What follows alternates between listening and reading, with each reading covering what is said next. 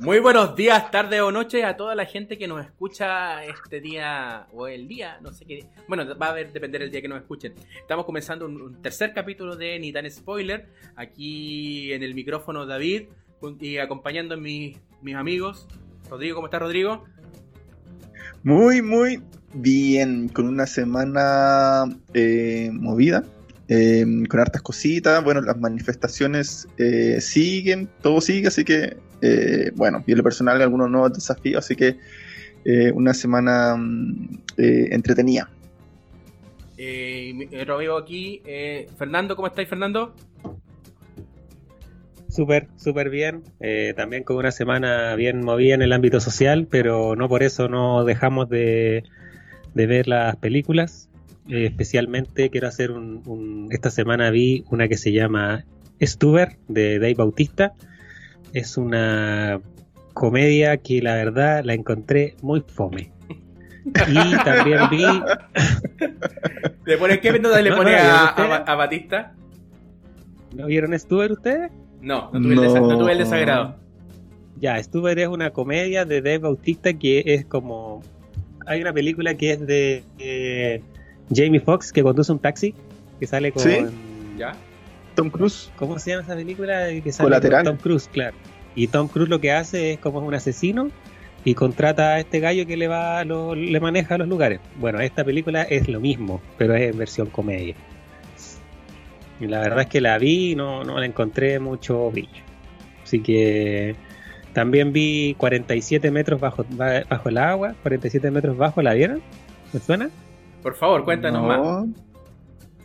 ¿Un poco la vieron? No, pues sí. Pero, oye, ¿cuánto tiempo tenías? Oye, sí. Porque mira, a mí, eh, a, mí esto es el día. Voy eh, del, del lunes a viernes. Voy a la pega, salgo a la pega, me voy a, a, juntar con. Las marchas. A las marchas, a, a marchas. Si es que hay marchas, si no, si hay reunión, a la reunión. Estamos ahí hasta las 12, después a la camita a estudiar. Y así todos Oye, los días. Que las reuniones. Sí, pues. Sí. No hay tiempo para Mira, yo tengo mi nueva frase, que quizás no hayan tiempos para el romance, pero sí para el amor. Así que anoten. Háganse esa ahora, po. Hashtag. Hashtag. Yo creo que estoy en eso, estoy escribiendo un libro de reflexiones. Y de hecho estoy escribiendo también un manual de cómo quiero que sea la policía, la nueva policía cuando eh, eliminen a los carabineros. Oye, ¿de qué se trata esa nueva película? Eh, mira, lo que pasa es que, bueno, para los, para los, auditores, si quieren hacer una película y no tienen lucas, hay una forma de hacer películas que consiste en que solamente necesitas una cámara, un actor y una toma. ¿Cachai? Entonces, en ese momento debe pasar la película entera y hay muchas películas de ese tipo. De hecho, hay una de Tom Hardy donde sale en una en una en un auto y me les van llamando y les va pasando distintas situaciones. Y la película se basa todo el tiempo en eso. También hay una donde un tipo aparece, lo enterraron vivo y con un celular. Y contesta el celular y es un, es un gallo como de Al Qaeda que lo, está, lo tiene secuestrado. Entonces eh, requiere de un esfuerzo adicional de parte del actor porque tiene que mantener al espectador atento toda la película en una sola toma salieron muchas películas de ese estilo y esta es de esa de 47 metros bajo la agua, 47 metros bajo, es sobre una pareja que va a bucear con tiburones y al bajar se quedan atrapados ahí.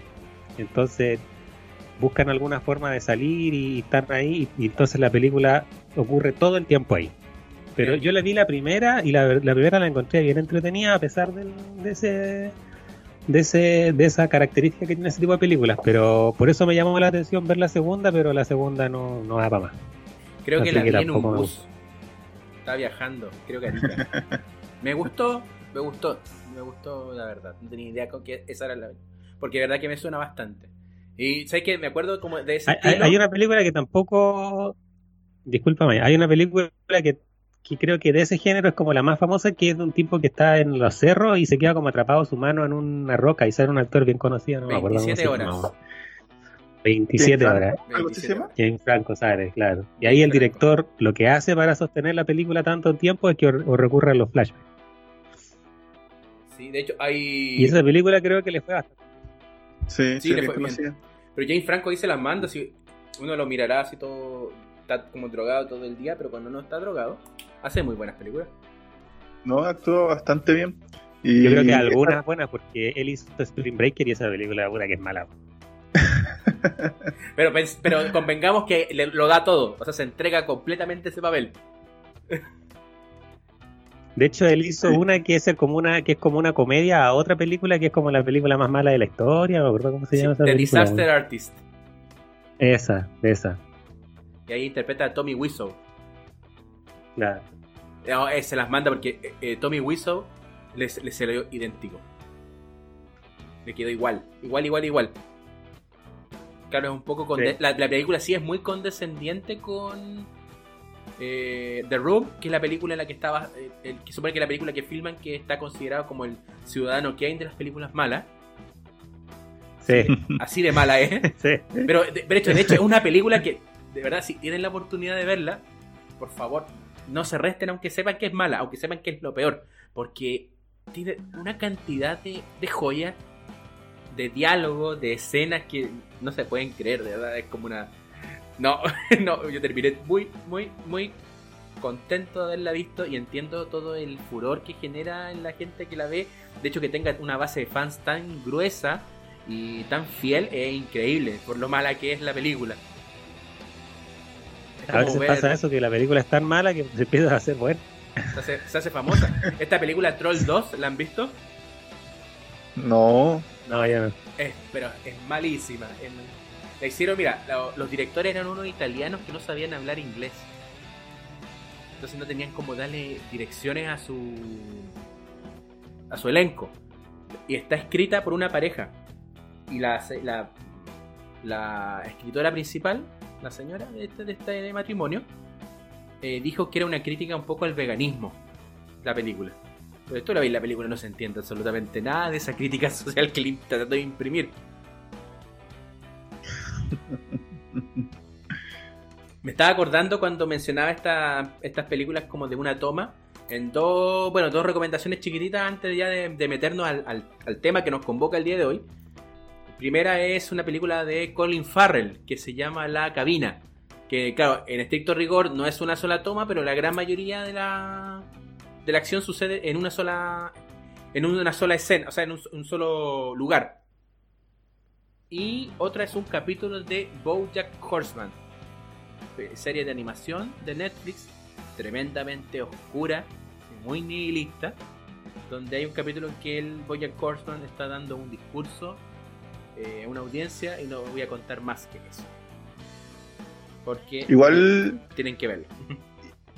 Igual hay como varios truquitos para esas películas. Eh, en algunos casos, efectivamente, eh, es una sola toma, pero en otros casos, igual, no sé, por el movimiento de cámara, igual ahí se aprovecha como de cortar y después unir. eh, tienen sus truquitos ahí los directores.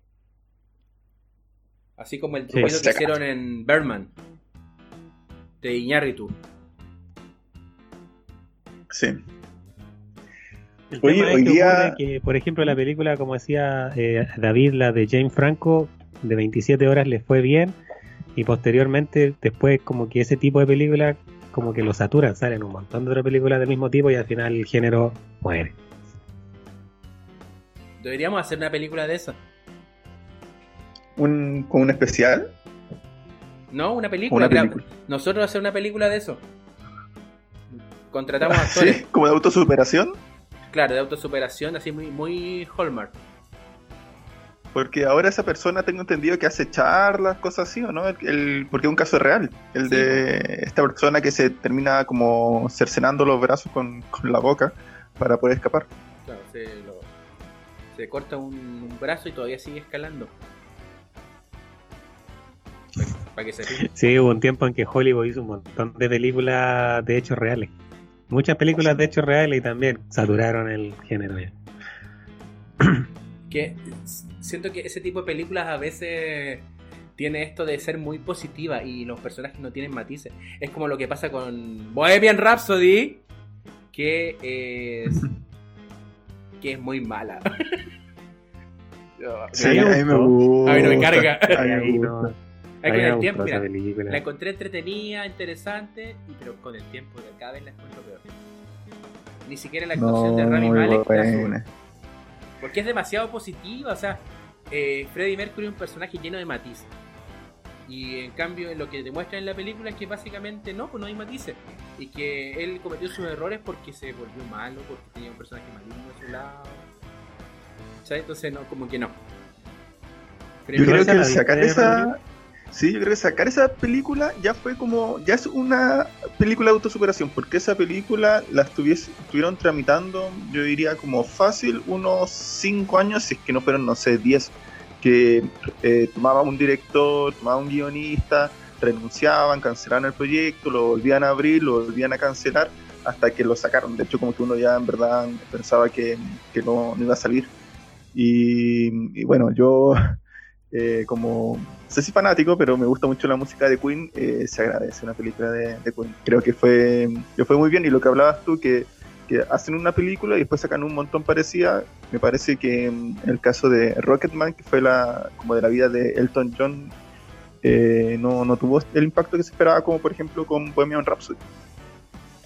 Sí, pero ahí me la- queda la, la consulta de que será por la por, por una cosa de, de saturar el género o es que la vida de Elton John quizás no es tan conocida o como la vida del, del Yo creo que de sí lo es. Sí lo es. Bueno, yo- o sea, como Freddie Mercury, efectivamente, poca gente es como tiene, tiene ese impacto, eso concuerdo, pero, pero yo creo que sí lo tiene. Eh, y otra película relacionada a eso mismo, antes que se me vaya, eh, es Yesterday. Eh, la recomiendo mucho, el director de Slam Dunk Millionaire, de una persona que se golpea la cabeza y descubre que en verdad en el mundo nunca existieron los Beatles y se hace famoso por, por cantar las canciones de los Beatles, haciendo creer a la gente que, que es autoría suya. Muy, muy Danny. Boyle, ¿cierto? Sí, sí, así que en verdad si la pueden ver por ahí, está, está bien. Es una película entretenida, no, no es como para darle que sea una, una mayor vuelta, pero, pero entretenida.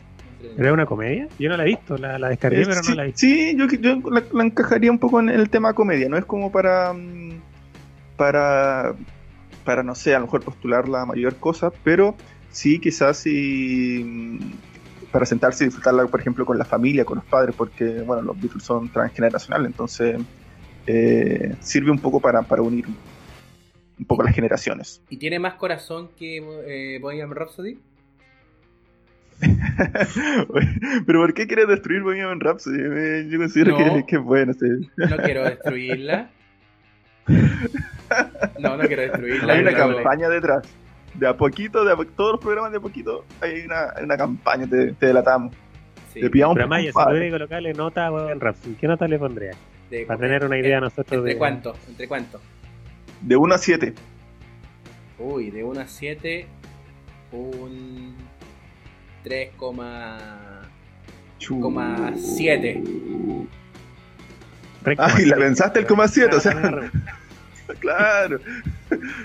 Punto 4, sí. oh. Coma 8, claro, coma 8, ya, póngale coma 8, ya, No. ya. Ya, O dejemos sea, o sea, 8. ni siquiera para ir a llorar el 4 No. al profe, nada. No. Y No. todo, y toda esa parte Está de la la nota es la música, la música de Queen. Pero ¿Tú, bueno, Rodrigo, ¿qué nota le colocáis a la película? Eh, yo le coloco, mira, lo, lo opuesto, yo le voy a colocar como un, un 6. Creo que además de la película, de la historia de Queen, creo que, mm, y relacionado a lo que vamos a ver un poco hoy día, eh, también hay esta crítica social. Uno tiene que contextualizar eh, ahí la película, los tiempos. eh, y en verdad es muy heavy. Recordemos que Queen, por ejemplo, siendo una de. Para mí, los Beatles es la mejor banda de la historia y Queen está ahí casi de la mano, así como picándole los talones. eh, y no se le dejó entrar a Chile por el tema de, de lo que representaba, de, lo- de la figura de Freddie Mercury. Entonces, en verdad, eh, es un tema bien cantante en la película, eh, igual, igual lo, lo toca un poco. Así que eso me gusta. bueno, pero y ahora sí para Bueno, entonces, ¿qué se hace en el caso de que... eso, ¿Qué, gas- qué se hace en el caso de que si a Maya le coloca un 3-7 y Rodrigo un 6, ¿podríamos recomendar la película como podcast? ¿O Pero, sí, ¿y, o sea, y yo- tu nota? Sí, veámosla, véanla igual. Véanla igual y ahí ven a quién le hacen caso. A este humilde, acá a este humilde servidor. Feña, ¿y tú? ¿Qué te pareció la película?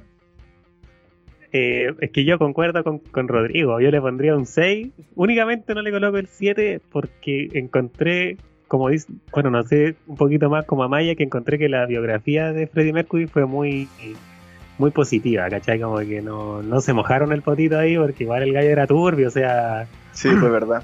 Como la de Luis Miguel, la serie. Como la, la, cuando hace una fiesta él con, con los amigos, esa fiesta fue más turbia que la, que la de chica, había de todo, pero carana, pero por todos lados, Sodoma, y Gomorra. Y ahí la película salió repiola, así como una fiesta de amigos nomás, eso es lo que voy. Un deguste. A lo mejor era para hacerla a todo público, pero por ahí no, no, pero en sí igual, igual le coloco un 6. Bueno, ahora ahí ustedes calculen promedio y ven a quién le hacen caso. si le hacen caso a Rodrigo y a Fernando o a la gente que tiene la razón como yo. bueno, eh, bueno, entrando en materia. El promedio es un 5-2. 5-2, muy bien. Ya, yo, no sé sumar, así que todo lo que tenga que ver con números con, con Feña. Feña, puros números. 5 de re buena nota, güey.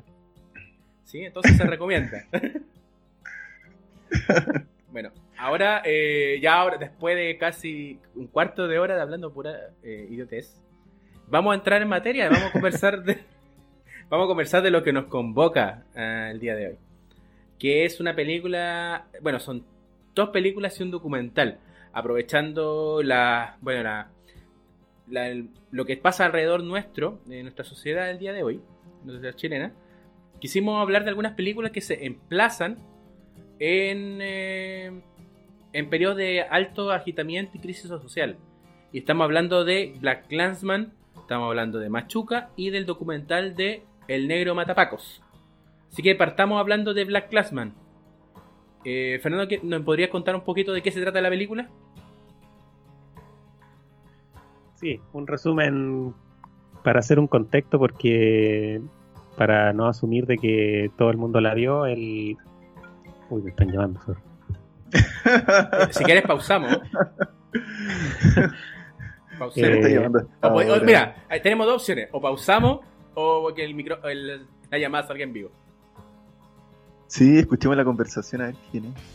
Sí, la conversación fome de pega, ¿quién hay que escuchar? Ya, ya. queremos escuchar los, los cagüines, dónde, quién se está robando las platitas, esas cosas. ¿Queremos escuchar? Oye, recordemos que hoy día eh, volvemos a nuestro formato tradicional de que estamos repartidos por distintas ciudades, entonces claro, eh, hay que entender un poquito del contexto, por ejemplo, si también escuchan aquí de fondo aquí eh, la sirena de policía, ese tipo de cosas, estoy aquí en Santiago, cerca de a unos 10 minutos de la Plaza Italia. Y bueno, a los carabineros parece que les encanta sacar el helicóptero, eh, sacar las patrullas a la calle, por eso hay, tanto ruido. Hablando así también de, del tema que nos convoca, que son las protestas, manifestaciones. No sé si escuchan, hay una. Tengo una ambulancia al lado. El Black Classman hay Sí, la ambulancia yo la escucho. Hay harta, hay patrulla. ya, pero bueno, dicen que eso es Ah, sí, sí, dale, dale algún blanco. Eh, bueno, de hecho en sí el nombre de la película es difícil de de modular, eh, pero dejémosla en el infiltrado del clan. ¿Ya? Es una película que salió el 2018 y está categorizada como comedia dramática.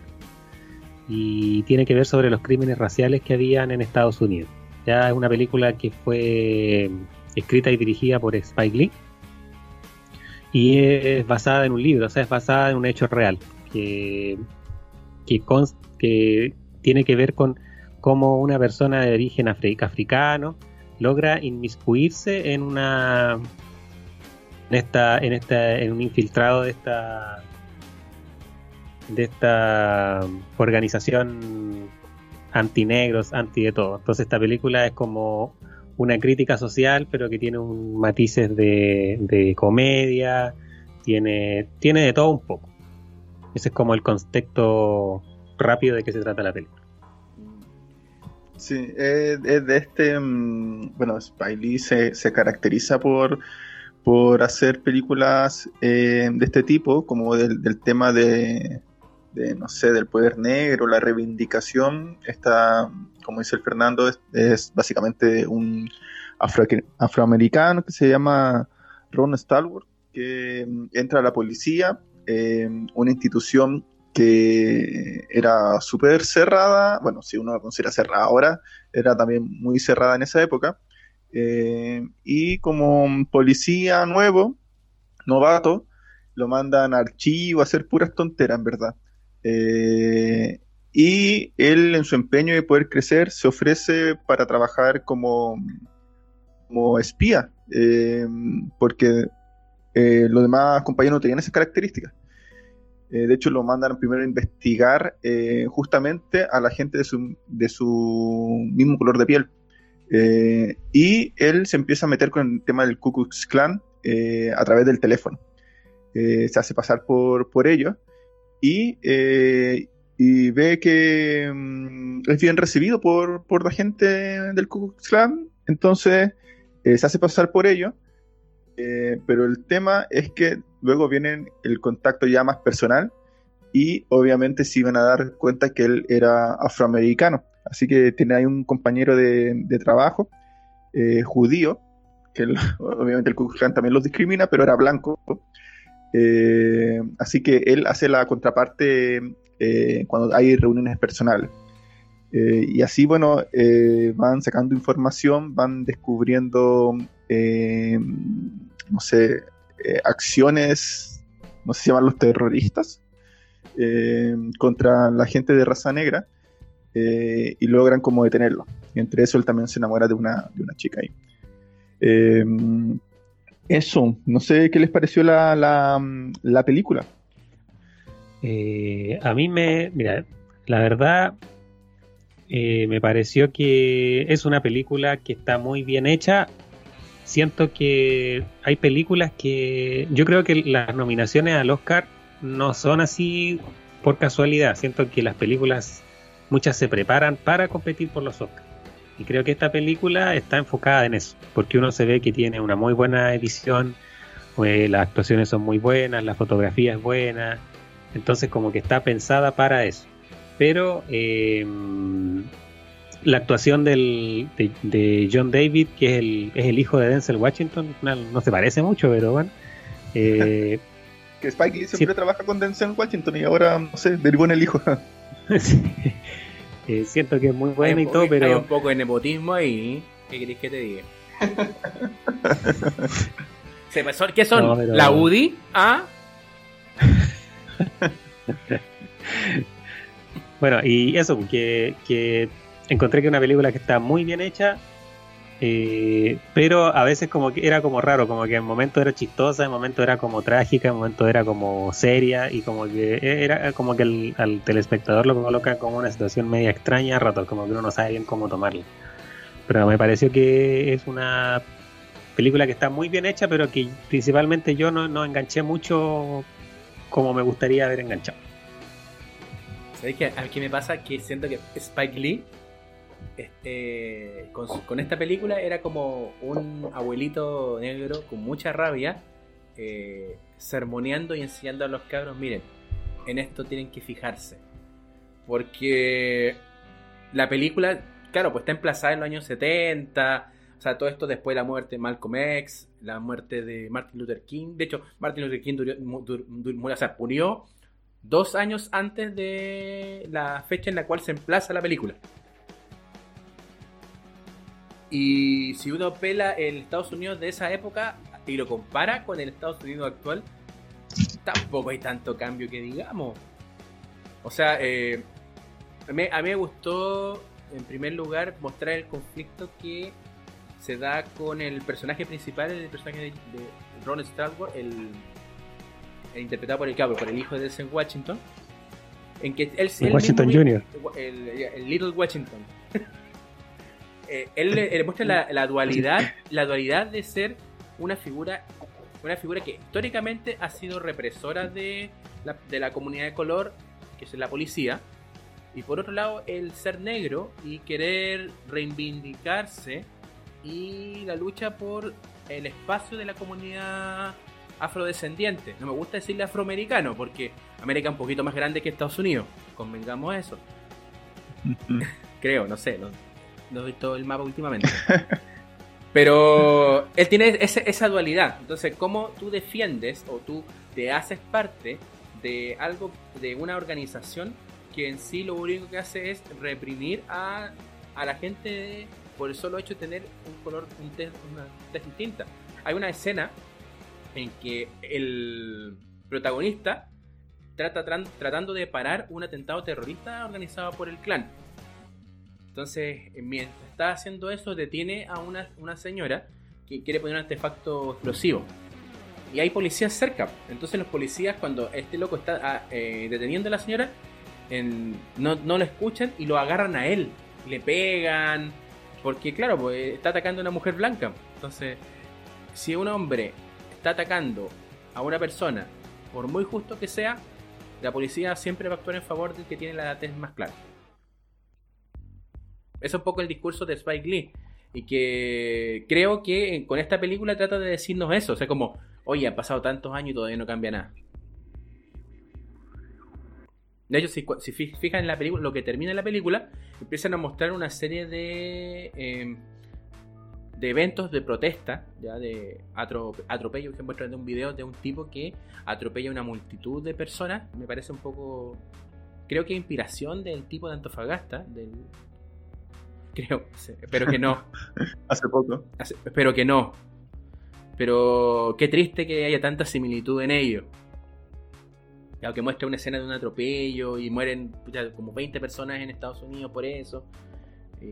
gente blanca también que está eh, a, propósito del movimiento eh, Black Lives Matters. Que lo googleenlo. Entonces siento que esta película tiene que ver con eso. Con mostrarnos un poco que las cosas no están tan cambiadas. Eh, hay integración de la comunidad afrodescendiente en la sociedad gringa, pero hasta por ahí nomás. No sé qué, creen ustedes. Mm, eh, bueno, a mí en lo personal me, gustó mucho la película. Eh, como que a Spike Lee hay que entenderlo, porque igual su estilo de película es como bien, bien particular. Eh, entonces uno igual entiende que pueden haber retractores.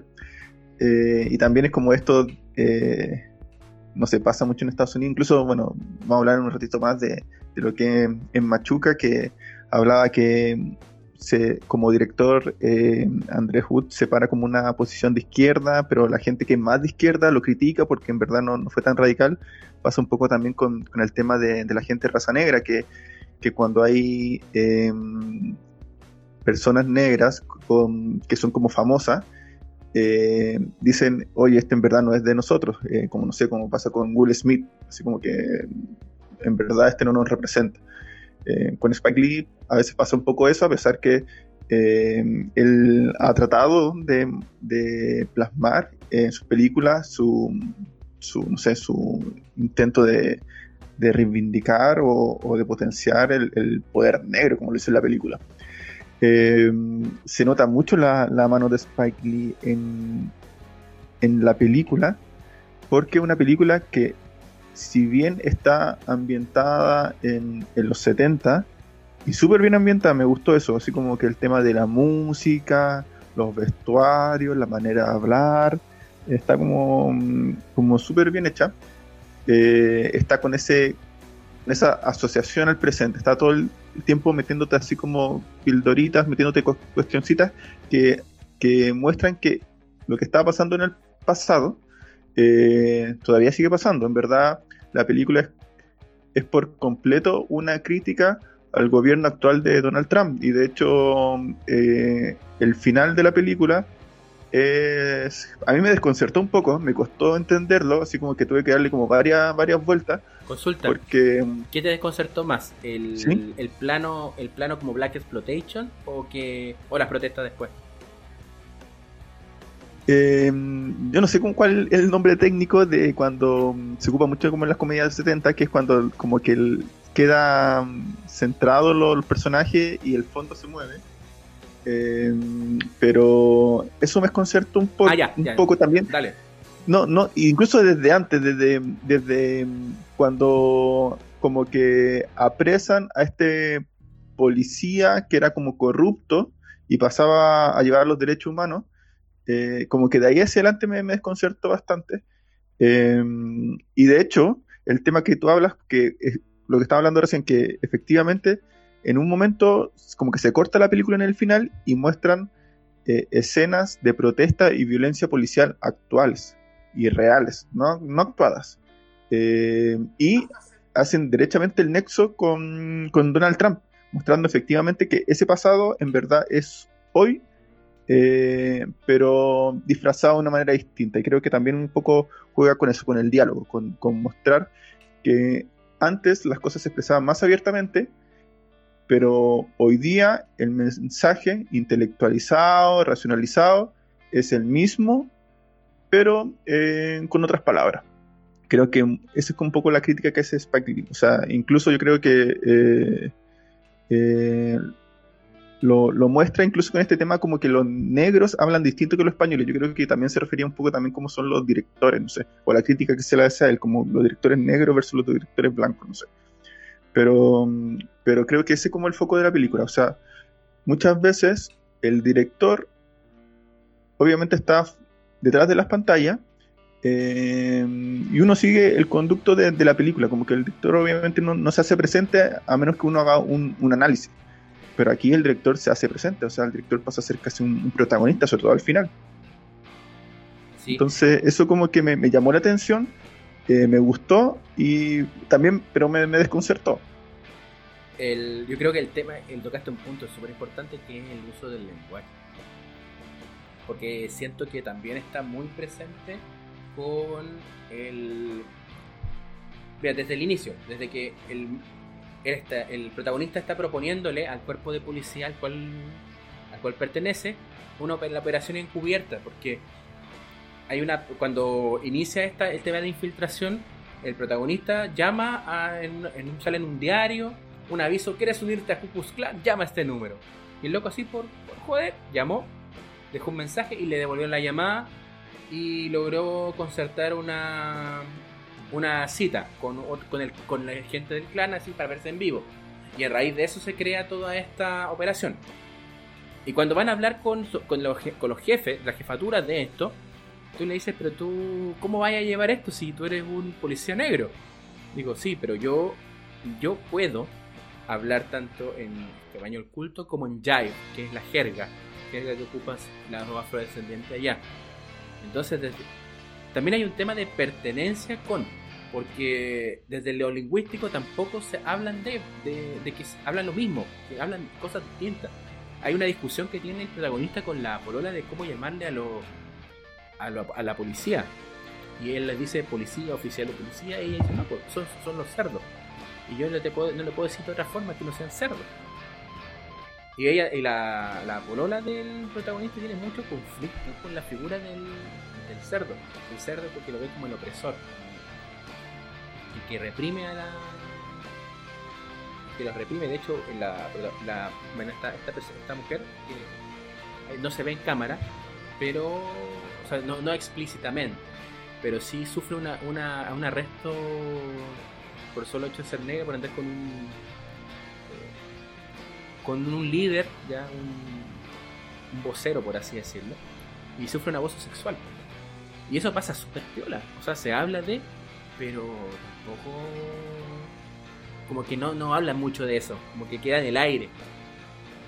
Queda como en el aire el tema del abuso sexual en la, película.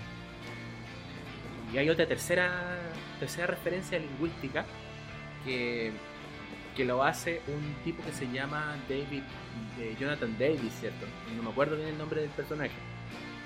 Que es el sumo sacerdote de lo, del clan en, en ese entonces y creo que aún, aún está ahí en la cabeza del Kubus Clan. Y el tipo le dice al protagonista, eh, yo sé diferenciar súper bien a un negro de una persona blanca. Porque yo los negros no hablan, no hablan como tú y yo. Ellos, nosotros hablamos bien, pero ellos hablan malas palabras. Y claro, y es una... Pensando que está hablando con un negro quiere decir que muestra el nivel de ignorancia del otro tipo. pero también esto de la cómo, cómo tú te separas de un otro a partir de cómo construyes tu mundo. No sé si me explico o soy confuso con esto. La importancia del lenguaje. Entonces, eh, creo que Spike Lee con esta película eh, aborda la desigualdad y la dualidad eh, en términos un poco mucho más profundos de lo que parece, o sea, de lo que en apariencia es. Por ejemplo, esta, esta escena del que, sucede al final, es difícil como que se las pueda em, se las pueda describir por audio. cuando vean la película lo van a notar. Si es que ya no la vieron. Pero hay un corte y cambia el estilo visual de, la, de toda la cinta. Y es muy similar al, a las películas Black Exploitation de policías negros de los 70.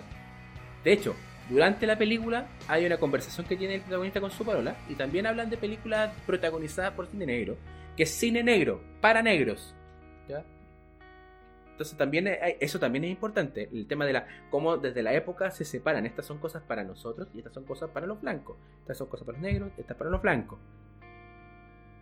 Y que también apelan a estereotipos de, porque muchas películas, eh, de las que hablaron, los protagonistas eran chulos, eran como cafiche.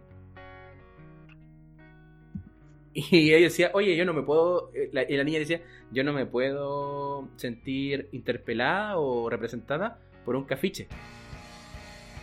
Me siento más identificada por un policía que por un cafiche.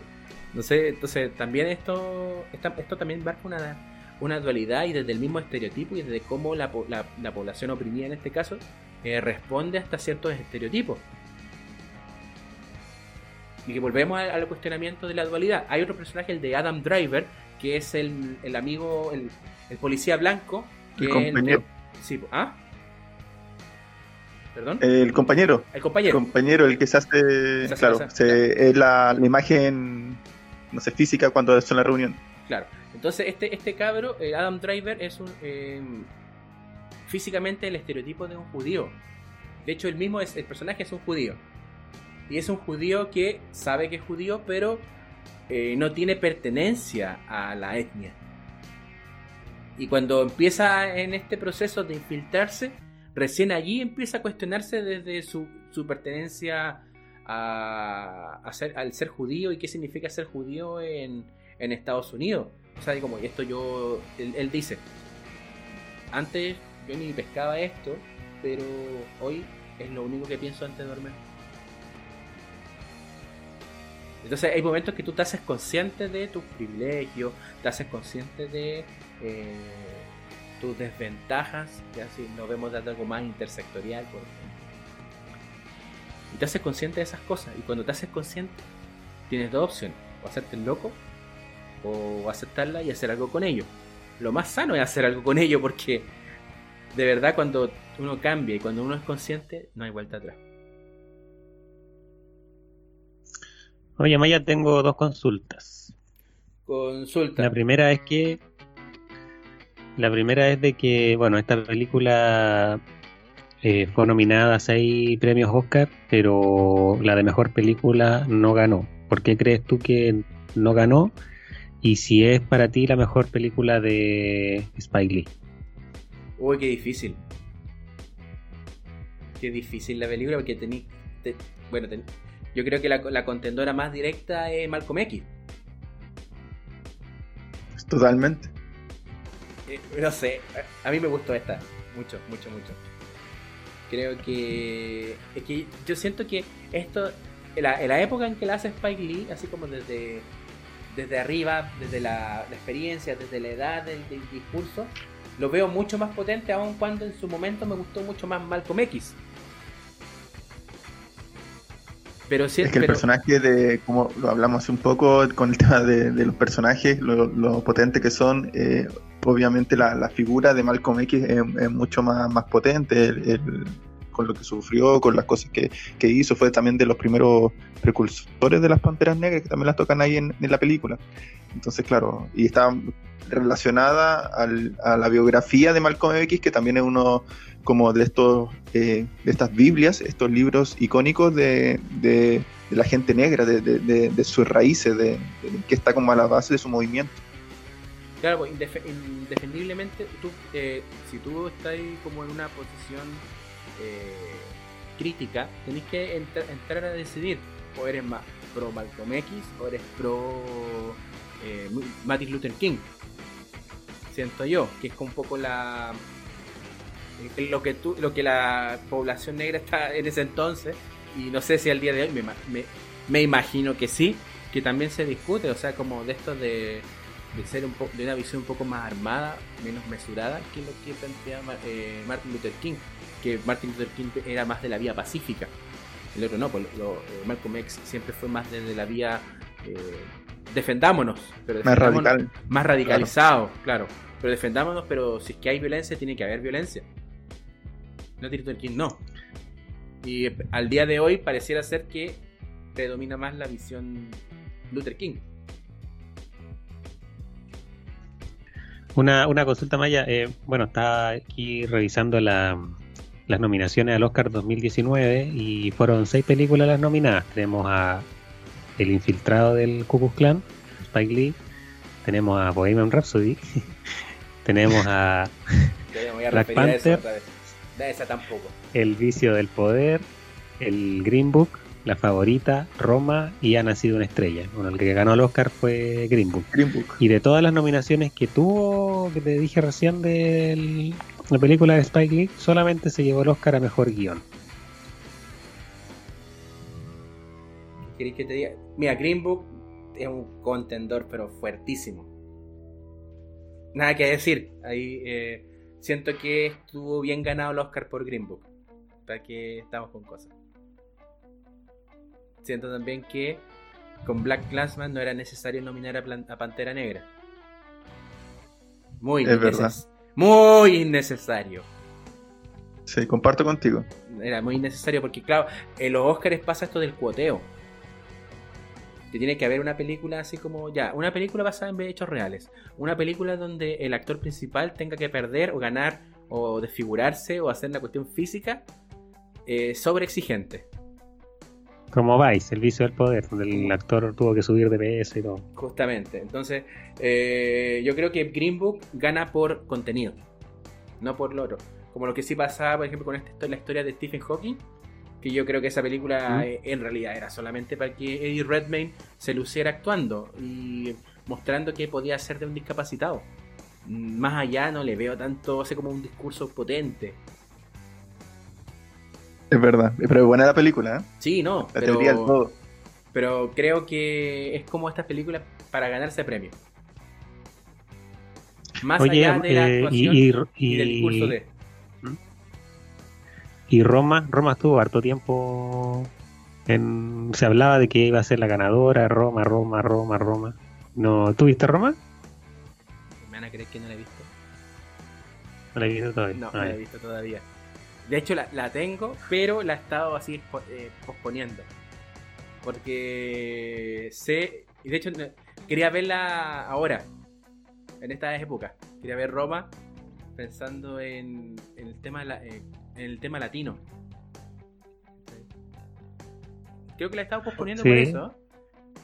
Porque necesito. Quiero, quiero estar como en sintonía con una con temas latinoamericanos para poder verla y apreciarla mejor. Entonces, David, eh, concluyo de que en relación con Green Book, eh, el infiltrado del Cuckoo Clan estaría sería un justo perdedor. Sí, sería un justo perdedor.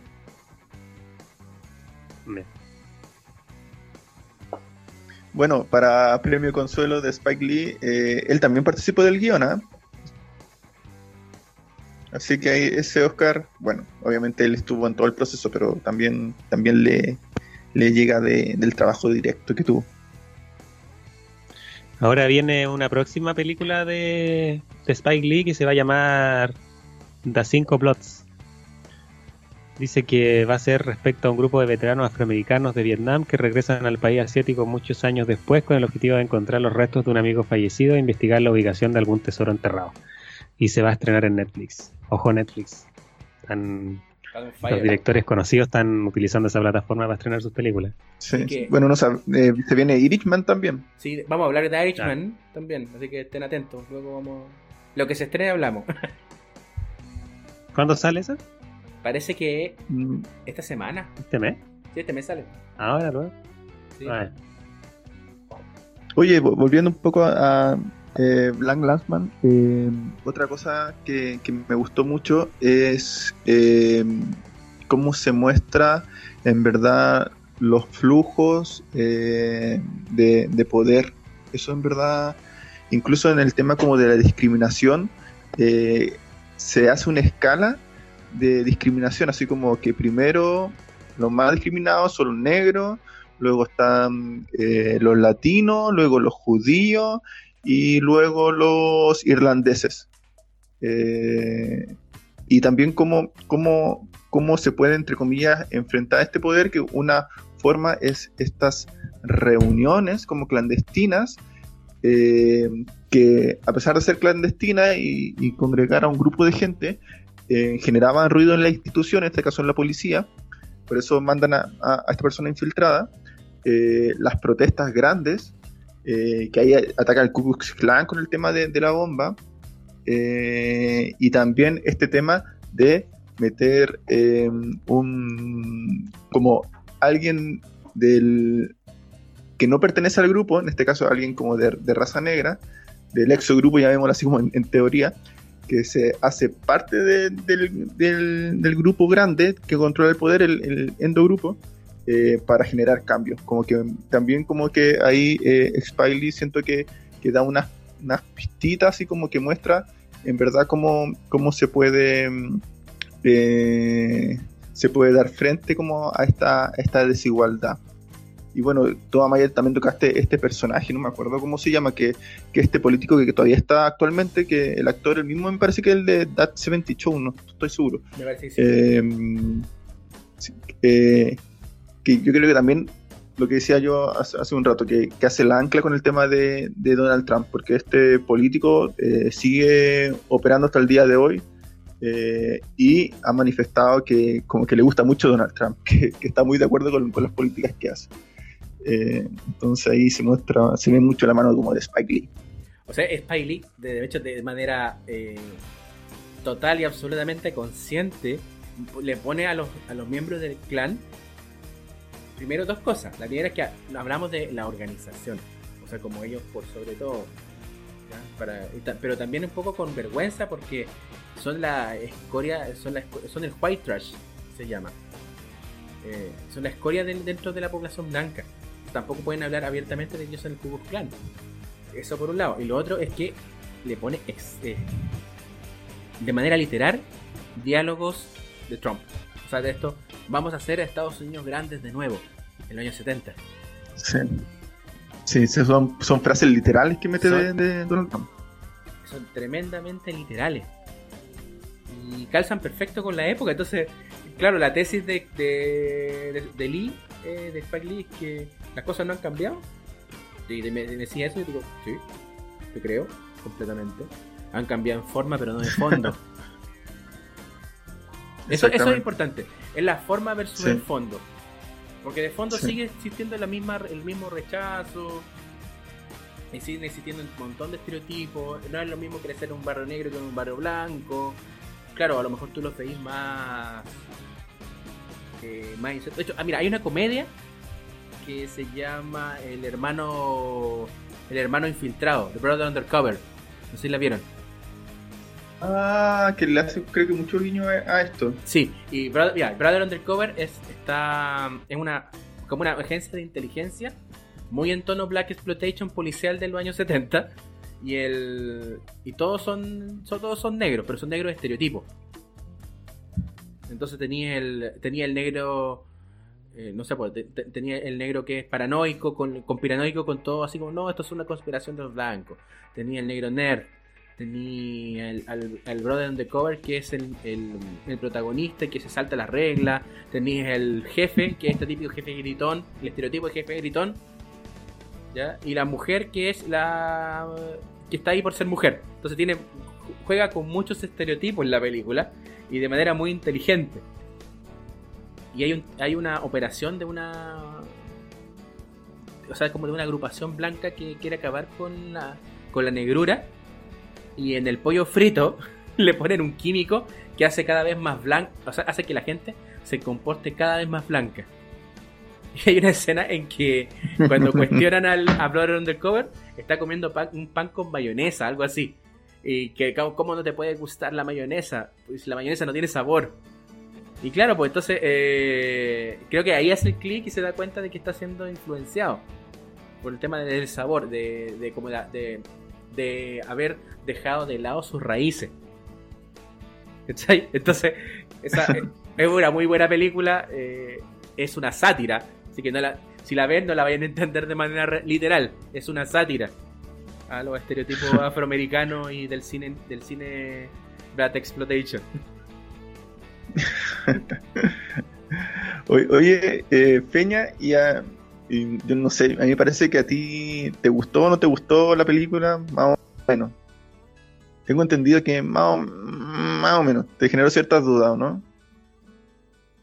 Eh, sí, no, no, no. A ver, como, no sé, cuando tú ves una película que está, eh, insisto, cuando está muy bien hecha, está muy bien pensada, tiene muchos guiones, pero como que no, no enganché mucho, esa es la verdad, no, no, no me, no me tuvo como expectante todo el rato, como pendiente de qué va a pasar y todo.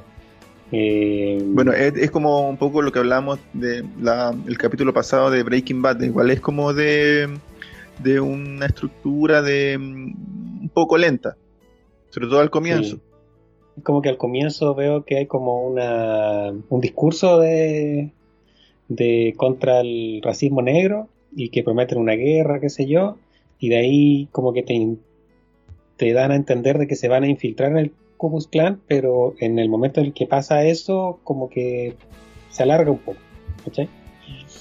Pero no son cosas chicas, no, no, no podría decir que es una mala película, solo que yo no enganché, ¿no?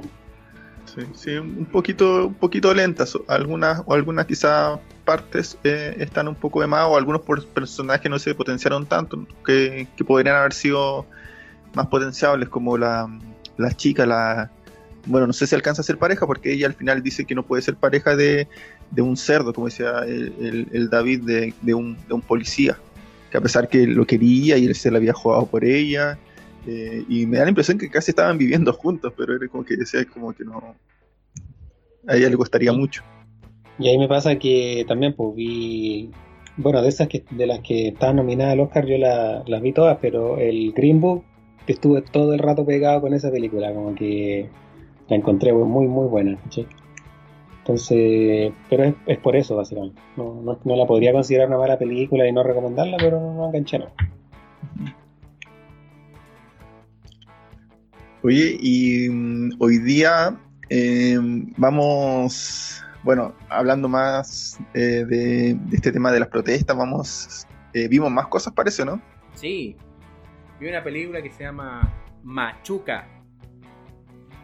¿De qué trata Machuca. Machuca? Sí, ¿de qué trata Machuca? ¿De qué trata Machuca? Ya, me cuento entonces de qué se trata Machuca. que Se me había olvidado. Y de la pauta. Sí, me había olvidado la pauta. De hecho, eso me pasa te por más bonito, yo habláis mejor. Tú decís que tengo mejor tenemos habla- mal hablamiento. mal hablamiento. Bueno, Spike Lee creo que haría algo al respecto. Digámoslo. Bueno, la Machuca se trata, eh, bueno, cuenta la historia de Pedro Machuca, un, un chico, ya que esto transcurre en el año 1973. Año en que pues, sucede algo en nuestra historia de Chile que en este momento no recuerdo. Ah, sí. Sí, es como la- justo previo al, al golpe de Estado. Sí, justo, dictadura, la dictadura. Entonces, eh, cuenta la historia de, de este niño, Pedro Machuca, que llega a un colegio de curas eh, de acaudalado, así como gente de muy buena situación económica, y este chico llega de cao. Entonces empiezan, eh, entra Pedro Machuca a al colegio y conoce a Gonzalo, que después, durante la película, descubrimos que en realidad él es el protagonista, no es Machuca sino que es lo que pasa cuando se empieza a insertar o a ser amigo de, de este, de este niño nuevo. en que van vamos, vamos viendo a través del, del, del ojo infantil, eh, entendiendo la crisis social que existía en ese entonces entre, bueno, entre el, la- las facciones más de derecha, conservadoras, frente a la unidad popular. Entonces, en la época de los 70, bueno, a los que no vivimos directamente en la época de los 70, los vivimos ya más, adelante, más avanzado el asunto, estaba todo lo que tiene que ver con la, con la fila, la corrupción asociada a eso, eh, la lucha de clases, pero tremendamente enfervorizada. Y el, eh, ambos, por ejemplo, el, protagonista, que es Gonzalo, se va con Pedro, conoce la casa de Pedro, conoce el modo de vivir, eh, conoce que está la pobreza, eh, y un poco la, la vida que, que existe de alguien- que vive en la periferia de Santiago de los 70. Se vive mucha discriminación. Vive Pedro Machuca vive mucha discriminación dentro de- del colegio. Eh, pero aún así eso no es, no razón para que no se dé la amistad entre estos dos niños que van conociendo, un poco contrastando sus visiones de mundo con estos con esta eh, burbuja, por así decirlo, que, que viven en este colegio cuico. Eh, el personaje de Gonzalo se involucra tanto que conoce las actividades laborales de la familia, o sea, del, del grupo de, de Machuca, que bueno, tiene un tío que vende banderas, y vende banderas en las marchas, sean marchas de derecha o sean marchas de izquierda, vende para los dos lados. Y introducen un personaje que es una niña, que es interpretada por la Man- Manuela Martel, ¿cierto? Sí. Manuela Martelli. Manuela Martelli, que es lejos el mejor personaje de la película, según yo. Es un personaje que Silvana. tiene- ¿Ah? Silvana, la prima de Machuca. Silvana la prima. Y creo que Sí, es que- un personaje que- pero un tremendo. paréntesis que Andrés Wood no la quería en la película. Sí, Ah, sí. sí, creo que no la quería. No la quería en el casting. La, la- la- se ganó el papel por insistencia. Qué, qué bueno que. Qué bueno que haya sido así porque yo no, verdad, si es que no, hubiera no estuviera ella, creo que la película hubiera perdido mucho. Es verdad, un buen personaje. Es un súper buen Muy bien personaje. actuado. Porque representa, claro, pues, los personajes muestran la visión de la violencia de la época, de, de las diferencias de clase de la época, desde los niños, pero ella es como el... Ella muestra cuando la, toma, la toma de conciencia. Porque los niños, los niños son tremendamente inocentes y en realidad no cachan mucho de lo que está pasando, pero la, personaje de la Manuela, sí, sí se da cuenta. Y no se queda callada me recuerda mucho lo que está pasando con los, con los cabros chicos hoy, que son los que no tienen miedo, y ella no tenía miedo en ese entonces. Hay- una escena muy bonita que es cuando, cuando van a vender, eh, a vender banderas por primera vez.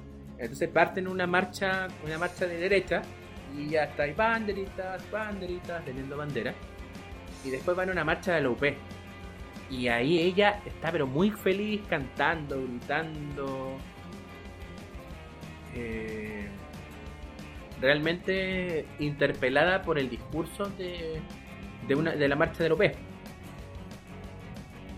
En un momento se enfrenta incluso con la mamá de, de Gonzalo, ese Sí. niño de, de como más clase alta. incluso en una parte se enfrentan. Porque ella cuando sabe que, bueno, que ah, lo acepta como cuico, hay un tema también del despertar sexual ahí. Eh, porque estos niños empiezan a pinchar también entre ellos. Pero creo que eso más es una metáfora, una metáfora de este abrir, de, de despertar al mundo. Y que además que los Sí, que, niños que son- Spike Lee también la ocupa harto record- eh, haciendo seño a la, a la a la película anterior que hablamos, que dice mucho como esta frase wake up. Wake Up. Claro, y el Wake Up eh, lo hacen desde lo sexual, porque lo sexual, claro, en esta, si bien no hay sexo, hay besitos. Y te introduce a este mundo, este mundo un poco más adulto, a, este mundo, eh, a, a saber que las cuestiones no son tan eh, chiquititas y, no- y hay más gente afuera, por así decirlo. Yo creo que lo utilizan más como metáfora. No sé qué opinan de Sí, eso. no lo había pensado. No lo había pensado, me parece que sí, porque de hecho una como de como esa escena del- de la leche condensada, me parece que es eh, igual como es eh, icónica. es llama- Sí, es icónica, llamativa dentro de la película. ¿Cachai? Y no es burdo tampoco. No es burdo, es tremendamente inocente, pero habla del despertar. Sí, exactamente. Oye David, eh, la Machuca mm, es para ti la mejor película chilena que han que hay hasta el momento o no? No. No es la mejor Para mí no es la mejor película chilena. ¿Por qué? La mejor película es ¿Qué- Cebadilla. qué le No, es de Cebadilla. No, mentira. No. De hecho, no, no sé, no sabría decirte. Yo creo, mira, creo que lo mejor que ha hecho Chile no está en las películas, está en eh, las series. Y yo creo que ahí, bueno, Ecos del Desierto es lo mejor que se ha hecho en Chile. ¿Y quién lo dirige? Andrés Wood, mira tú. sí. Yo creo que es lo mejor que se ha hecho. Yo creo que la- las películas chilenas eh, han como respetado una línea del tiempo, así como que en verdad se ha visto una, una evolución. Entonces, eh, claro, hay que como que ir evaluándola en función de, de- la época que se, que se lanzaron. Eh, Andrés Wood también sacó, por ejemplo, la, la fiebre del loco o historias de fútbol que no sé si me, me enganchan tanto, pero para la época, para lo que generaron después de abrir más campos, en verdad fueron súper importantes. Entonces, claro, hay como que ir mirándola así como mm, contextualizada. Bueno, eh, Sí, no sé si ahora... ¿Mm? No, que mm, siento que fue una, uno- una época donde salieron hartas películas chilenas bien buenas, pero como que actualmente no, no sé si concuerdo con Amaya. Ahora, actualmente, películas buenas chilenas eh, ya están como más internacionalizadas, estas del de la mujer que era transexual, fue la última que Una ya están para los. Oscar y todo, pero pero ya como que dejaron de hablar de la, del contexto chileno, ya como que las películas chilenas se fueron ya para, para afuera. Mm, O, o no lo hacen tan explícito, pero creo que sí, igual tocan un, un- un poco. Eh, Mm. Yo creo que eso, mira, eso tiene que ver con un prejuicio que existe base del cine chileno. Porque, o sea, el cine chileno, años que fue sinónimo de dictadura. Que todas las producciones se hablaban sobre la dictadura. Y muchos reclamos eran eso. El cine chileno solo habla, de dictadura. Pero quizás deberíamos haber hablado Como el más. cine alemán. que Como el cine alemán. Claro, pero quizás Mm. deberíamos haber hablado más de dictadura, pero no de la dictadura en sí mismo, sino de cosas aledañas. Yo creo que ese es el punto, uno de los puntos más fuertes sobre Machuca, que te habla de la época, pero la historia principal es lo que pasa, una historia de amistad. Es una historia de amistad cuando estos dos niños están metidos en mundos distintos y que prácticamente su destino está ligado al de sus padres. Que casualmente surgió la dictadura. ¿Cachai? Pero creo que Yo me he dado cuenta que ese tipo de películas que tienen que ver con ese estilo de cuando se juntan dos personas de dos mundos distintos, como que es bien llamativo para hacer películas. ¿cachai? En este caso de Machuca, claro, son dos niños que son de realidades distintas, pero eso mismo de que los hace distintos genera como un acercamiento, una empatía al público y uno como que se atrae por ver qué es lo que va a resultar de eso. Sí. Yo concuerdo, yo concuerdo, es como, co- yo creo que es el principal enganche de, de la película en verdad, o sea, eh, sitúa como un, un hecho y como ustedes decían de que se, hicieron varias películas como sobre, sobre el mismo motivo, pero la, la sitúa como en un observador distinto. eh, que son estos dos muchachos, yo en verdad ahí también concuerdo con, con el Amaya que, que, mm, eh, quizá el nombre, si bien es como súper eh, ad hoc, a- así como a generar enganche, eh, no contextualiza mucho la película, porque en verdad da la impresión que el protagonista en sí no, no es Machuca. Eh, pero, ah, bueno, volviendo al tema de, los niños, creo que lo interesante de la película es eso, que pone al observador desde los niños, eh, y eso le da como una mirada distinta, porque los niños vienen como de, de- de una, de una tabla como más raza, así como más, más eh, sin tantos prejuicios como los adultos, que se ven en los mismos personajes que uno, que uno ve en la, en la película. Eh, si bien esta fórmula no es como nueva, porque en verdad que lo hayan hecho, lo han hecho un montón de veces de cómo ocupado niños en movimientos sociales o cómo, cómo ven el proceso. Como la vida es Eh, bella. como la vida es bella, lo han hecho un montón de veces antes, lo, lo, hacen en el presente y lo van a seguir haciendo. No, no, no es como una fórmula nueva. Pero, pero sí le da como, yo creo que lo, lo, más atrayente, y lo que tú también tocaste, Feña, del tema de, de, los dos mundos, yo creo que también eso es como, como otro enganche de la película, como esto medio renacentista del, del char oscuro, así como de, de, de mostrarte, de jugar con, con los polos opuestos eh, y demostrarte como lo, lo, bueno y no malo.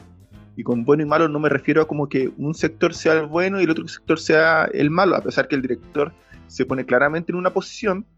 Eh, creo que en los dos mundos que se van moviendo, que es como el mundo más humilde y el mundo más como con más beneficios, eh, se ven cosas positivas de ese, de ese círculo y cosas más negativas ese ciclo. Yo creo que eso, eso es como un poco el juego que hace la película y como, como que, a mí me, me, engancha un poco, como que más destaco. Eh, sí, ahí concuerdo con Rodrigo en el sentido de que, claro, pues, o sea, Machuca le presenta a su mundo al, a su amigo que y su amigo a su vez le presenta su mundo a Machuca y nosotros como que vemos el mundo desde dos puntos de vista, como nosotros como que estamos conociendo desde los puntos de vista de los niños. A mí me, lo, creo que es muy potente el despertar de los dos niños, porque ya claro, conocen su mundo, lo entienden así más o menos, como con las diferencias que hay, así como de yo voy a ir al, la familia de Machuca va al baño en letrina, pero cuando él despertar, post, golpe de estado, eh, y eh, Gonzalo se va a meter a la pobla de Machuca porque en realidad se da cuenta que la, la ha cagado con el contratarlo de roto. De hecho, ni siquiera entiende qué significa decirle roto hasta que ve lo que. Ah, porque hay una escena en que se, los niños le están haciendo una broma. Están robando la bicicleta así, pero de juego al personaje de Gonzalo, que es el niño cuico. Y no se la quieren devolver, están arrancando. Y el otro dijo: Devuélvamela, roto, roto, culiao. Y en la cara de los de, Silvana y de, de Pedro Machuca es, es impagable esta cuestión de que, ¿cómo nos dijiste? Y hasta ahí el loco no cachaba. Pero después de que quedó la embarrada, él se hace consciente de que la, ha embarrado, de que en realidad ni siquiera dimensiona lo que significa esto del lumpen y ser roto. Porque, o sea, a lo mejor les pasa a ustedes, pero la palabra lumpen, que se ocupaba en la época de la dictadura, desapareció con la llegada de la democracia y la estamos escuchando de nuevo. Porque vuelven en todos estos discursos proselitistas a a gobernar un poco la opinión pública, eh, el discurso, el discurso establishment, por así decirlo. Y lo otro que es potentísimo es, que, el personaje de Gonzalo entiende que está en otro nivel y que en realidad él nunca va a poder, o sea, él siempre va a vivir bajo un privilegio, que es cuando llega un milico, lo apunta con una escopeta y él le dice, yo no soy de acá, yo no soy de acá, y él no le escucha, pero le hace caso cuando le ve la zapatilla. O como que dice, como mírame, algo así. Mírame, mírame, mírame. Y el otro no le hace caso hasta que le ve la zapatilla. Y entonces como cacha que el tipo cabro chico es pico y dice, ah no, pues este es de otra clase, este no se merece lo que, le está, lo que voy a hacer ahora. Y lo saca. Creo que esa tiene un trato distinto. Tiene un trato distinto. Y esa escena, siento yo, muy buena. que es mucho más potente incluso que la muerte de la Manuela Martelli. Esa escena es muy, muy buena. Yo creo que una de las más potentes.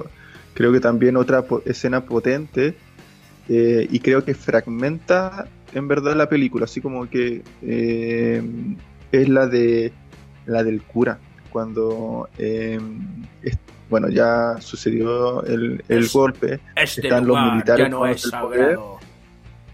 Exactamente, y va y se come toda la hostia porque en verdad, como dices tú, el lugar ya no, ya no era sagrado. Yo creo que ahí se muestra en verdad el y bueno, y Machuca despidiéndose de él, parándose como con valentía. Machuca era como medio es como medio eh, en otra onda, pero en verdad también tenía su, valentía.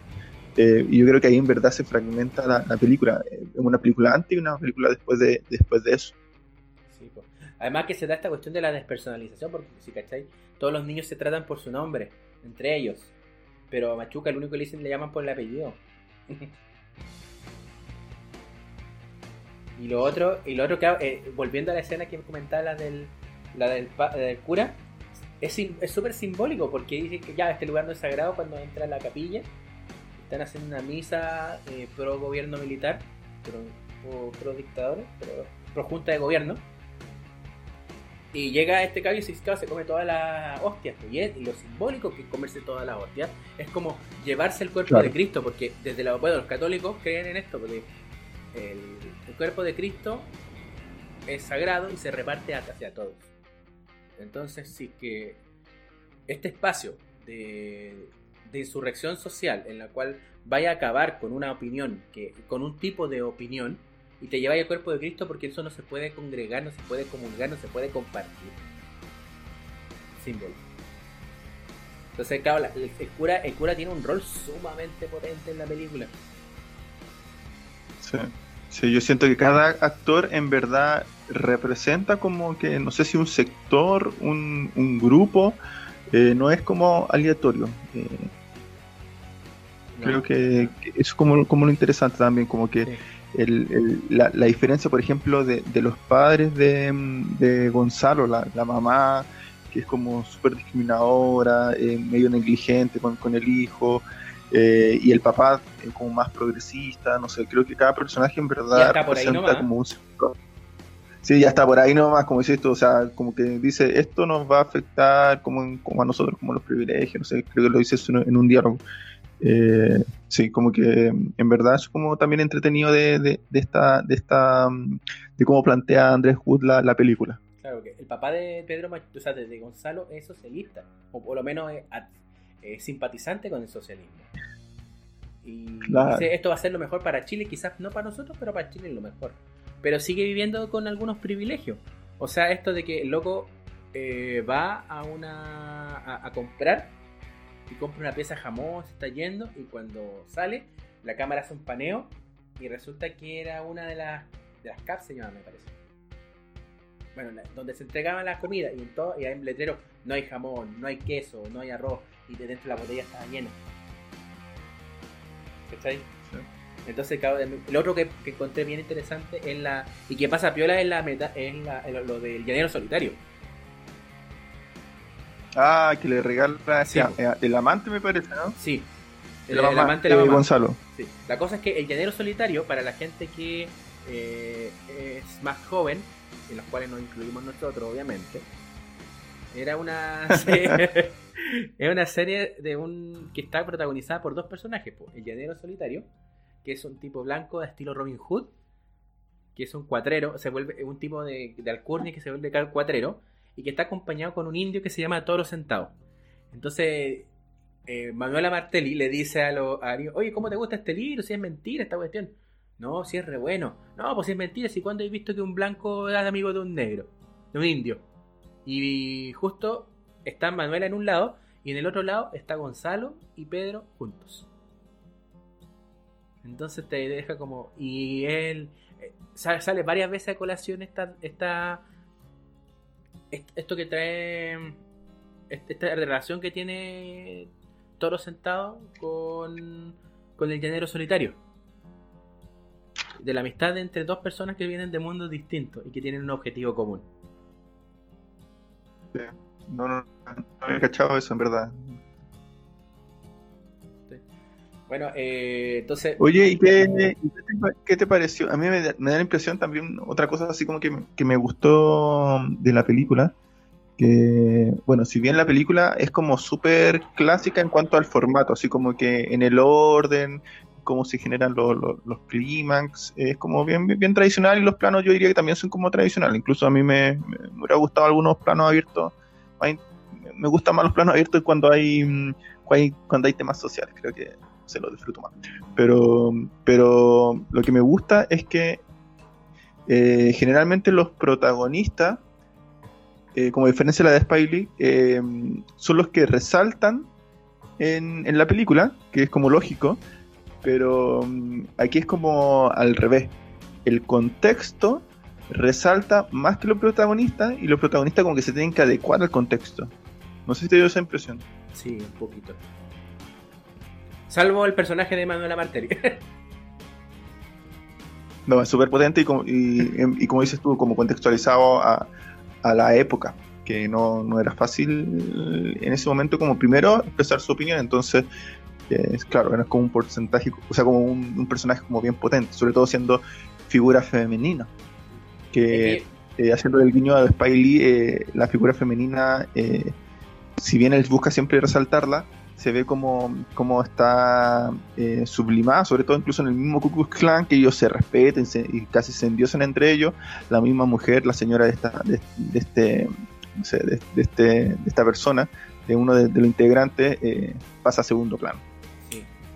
Y sí, eh, qué bueno que lo mencioné porque siento que la película tiene muchos personajes clichés y como viven muy mal.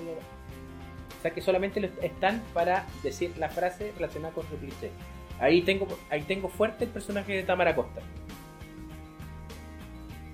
¿Sí? ¿Por qué? Es que siento que el personaje de Tamara Costa es como muy unidimensional. Y está ahí para decir cosas de, de verdad que sí, pues no es un personaje como con mucho matiz. Si aquí la, película se nos roba a los niños. Si eso estamos claros. Los adultos son adornos en la película. Los niños aquí les llevan. Y me, me llama la atención de que el Andrés Wood haya dirigido también a, los cabros chicos. Sí, no, lo hizo muy bien. Y, y, es como, bueno, Andrés Wood, para que nos cachen, también es ingeniero comercial. y como que la película es como bien, bien ordenadita nota igual como que está la mano también en ese sentido. Sí, sí. Y que al igual que Black Clansman, creo que habla mucho del Chile de hoy también. O sea, volviendo, habla de los años 70, pero eh, oye, eh, lo, que acabo de decir, lo del Lumpen, ponte tú, el regreso eh, de, ciertas terminologías, del hablar de roto que tenía después la Jacqueline Weissenberger tratando a la gente patipelado Muerto hablabas tú del, lenguaje, que me gustó mucho. Sí, pues, entonces, eh, ojo con eso. Eh, Chile ha cambiado, pero no tanto. Cambió en forma, pero no en fondo. Mm. Seguimos siendo un país desigual, seguimos siendo una, en la cocinilla del neoliberalismo, seguimos siendo todo eso. Oye, tengo entendido que esta película le fue súper bien también a, nivel nacional y extranjero, o sea, en cuanto a, premiaciones, en Francia también le fue muy bien generó como harto impacto. Sí, le fue bastante bien. Sí. Uno de los buenos trabajos André, André Wood como que partió, bueno, se formó en Estados Unidos, pero partió así como que al tiro bastante bien, así como que ganando aquí eh, en, Chile premios como mejor director al tiro, en verdad. Bien por, bien por Andrew Wood. El loco se metió bien. Digámoslo. ¿Vieron ustedes la última película de él o no? Todavía no. ¿Cuál? La Araña. Yo sé que. O la. ah, yo pensé que la. La última de Araña, yo pensé que era Violeta, se fue a los Araña, tienes razón. Araña es la última.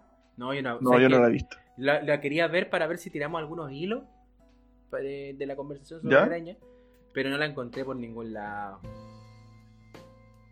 ¿En, qué sentido? Si en verdad nosotros no estamos promocionando ninguna plataforma. Eh, me refiero a, plataformas alternativas. De... Ah. no, que cuando. Eh, mira, salió hace poquito, ¿no? Tengo que hacer una denuncia. tengo que hacer una denuncia. Cuente, cuente. Contra el cine de Copiapó. quién denuncia a Maya ahora? El cine de Copiapó. ¿Cómo se? ¿Ah? ¿Al, cómo? Al cine de Copiapó. Contra el cine de Copiapó tengo la denuncia. ¿Por qué? ¿Cine Copiapó? Sí, Araña alcanzó a estar con suerte una semana en cartelera. No, yo no, en verdad no, no, no, no alcancé. No alcancé. Sí, pues. Y para ver Araña traté de hacerlo en Antofa. Tuve que viajar, o sea, hice cuadrar las fechas para un viaje para ir a ver a mi familia y también la habían sacado de cartelera. ¿Ya? Entonces, la, mi denuncia contra los cines es que, por favor, dejen de vernos como ignorantes que no podemos apreciar el cine chileno y el cine arte. Por favor. Oye, yo en verdad debo reconocer también, ¿ah? en media culpa, yo un tiempo que, eh, como que hablaba el Peña que un momento como que hubo un despertar del cine chileno. Eh, a mí me gustaba ir harto al cine eh, a ver películas chilenas que, mm, que en sí eran como más cortas, pero el valor era más caro que las otras películas. Eh, hoy día, en verdad, hace rato que no iba a ver una película chilena al cine, voy a hacer mi media culpa, por eso les digo. Eh, no sé cómo están en precio, porque también es un tema. De cómo se, se ayuda a que en verdad esté como acorde, que, que, que la gente tenga acceso. Es que... Lo que pasa es que yo encuentro que actualmente las películas chilenas están, están, o sea, claro, en el contexto de Andrés Wood, con una crítica social, una película con que habla del pasado, que tiene toda una ambientación en el pasado, pero ahora siento que, que los tipos de, o sea, las películas chilenas actuales como que compiten básicamente por hacer algo rápido, una comedia rápida, como la de, me acuerdo cuando salió la de, hacía la rápida la serie Casado con Hijo y los mismos actores hicieron una película de una comedia así que no tenía ni un brillo, pero es por postular a fondos públicos y... No, pero Alma, han, claro. han, como que tampoco... Toda la filmografía de Badilla. Claro, entonces como que es por, por postular al fondo público, se ganan sus lucas, postulan, hacen una película a la rápida y la entregan, pero no, no sé si el cine chileno esté como en auge en ese tipo de películas más de contenido, entonces, claro, yo podría ir a ver películas del cine, de cine chileno al cine, pero no hay algo que a mí me, me, me entregue como un contenido aparte de lo que está haciendo la reina en el, con el, en el extranjero y postulando. Sí, a él como que lo saco un poquito aparte, pero aparte, pero en un tema más, una crítica social no, no lo he visto en el cine chileno actualmente. Yo, yo en verdad creo que sí, sí las hay, pero sí eh, creo que hay, hay menos eh, cabida y promoción. Creo que en verdad, eh, bueno, la televisión también está regulada por leyes, tienen que tener su segmento de, espacio cultural. Y muchas veces hacen pasar un montón de cosas como cultural que en verdad uno dice no son culturales, pero la hacen pasar por ahí. Eh, por eso uno ve como que el sábado, el domingo, la, en los horarios que la gente ve menos, menos tele, un montón de programas así como medios cultural y cosas así, porque en verdad tienen que cumplir con esa cuota. Eh, creo que falta como también el legislar en cuanto a su cuota de pasar películas chilenas. O sea, creo que también hay, hay que hay, hay, como una crítica a, a, lo que se está hoy día mostrando.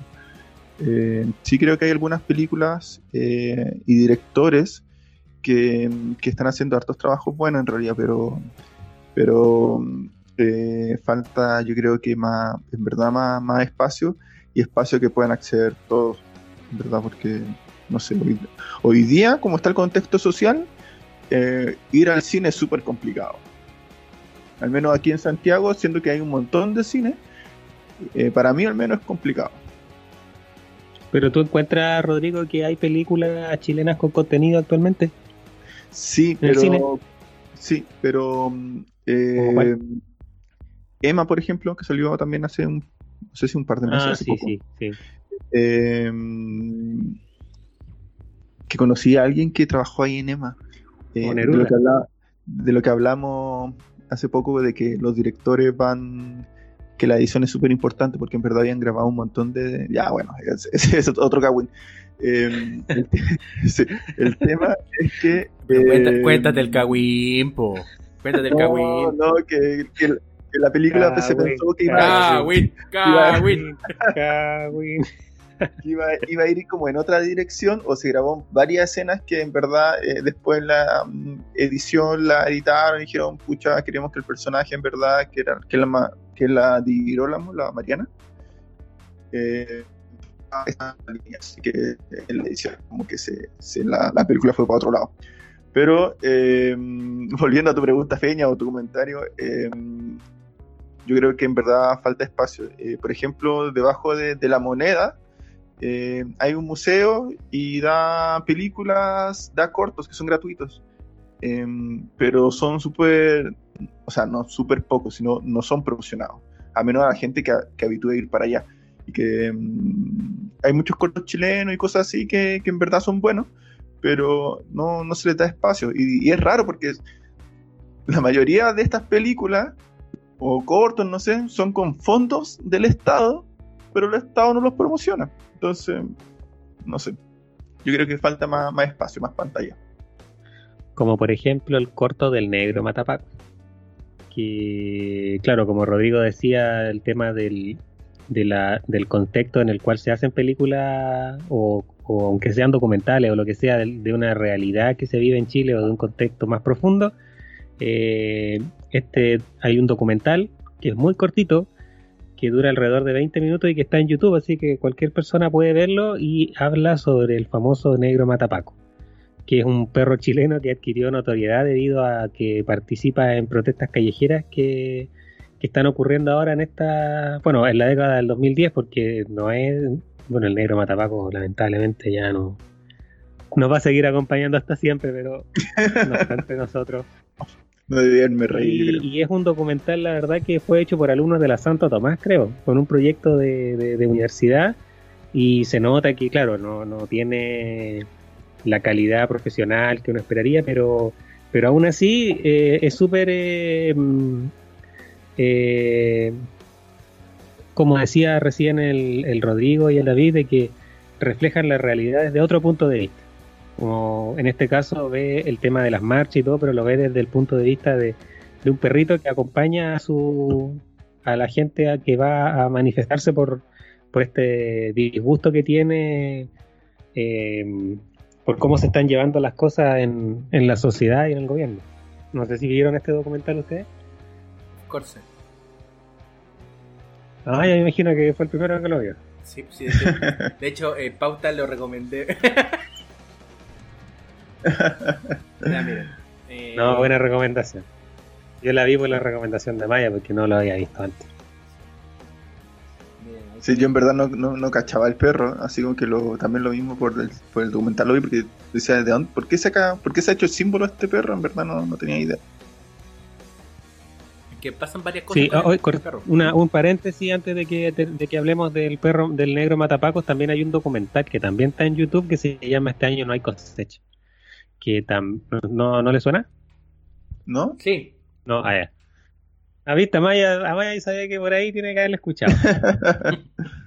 que también es la realidad del- de la sociedad actualmente, pero visto desde el punto de vista de tres niñitos que viven en la calle. Son se arrancaron del Sename y todo eso y está en YouTube de no va dura creo que 60 minutos y también es bien recomendable.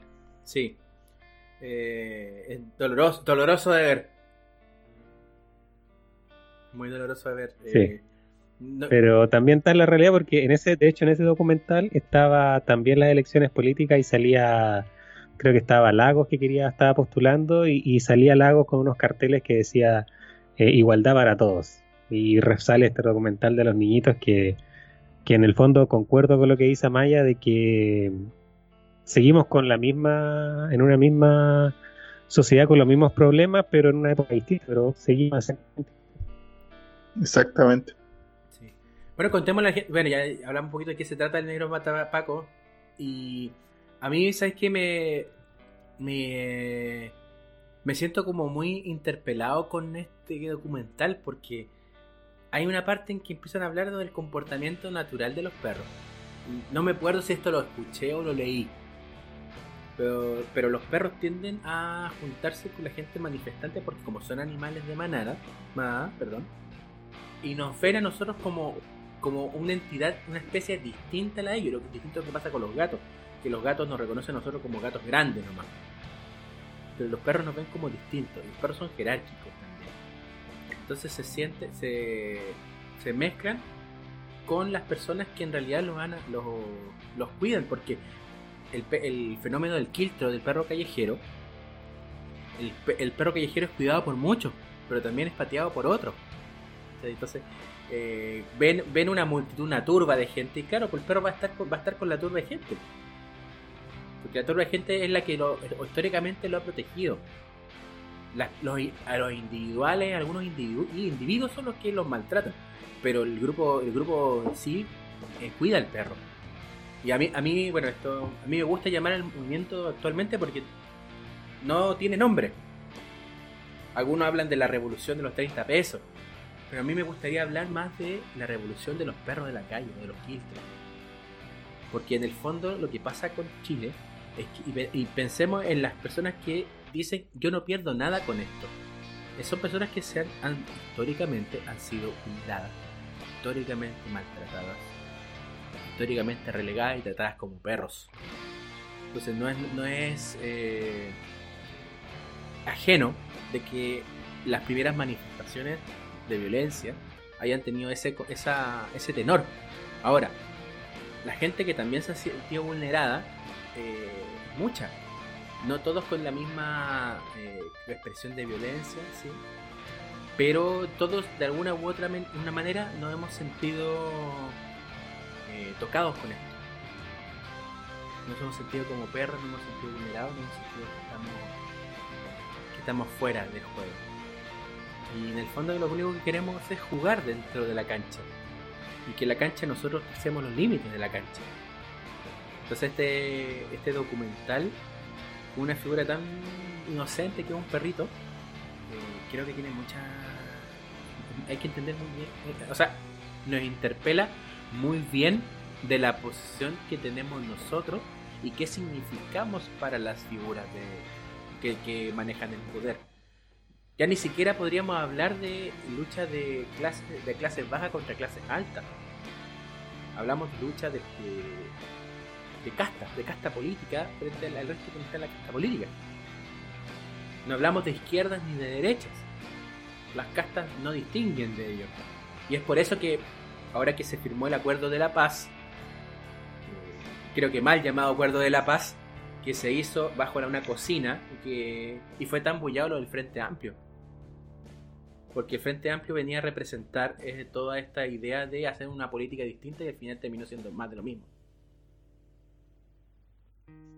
Entonces, el descontento que existe, creo yo, actualmente con las figuras políticas, las figuras de poder, se ve también muy representado con lo que pasa a los perritos. ¿Han visto cuando la gente le levanta la mano a un perrito en la calle? Se asustan mucho. Porque sabe que le va a llegar un chachazo. no mm. es así como nos sentimos todos. Sí. Sí. Eh, a mí me pasó con el documental que eh, eh, es como súper. Es como súper amateur. Eh, en verdad, muy, amateur. Así como cuando estaba viendo, dije, en verdad, mi impresión fue que lo estaban eh, haciendo de niños de tercero medio, con todo el respeto. como casi así como de, trabajo para el curso.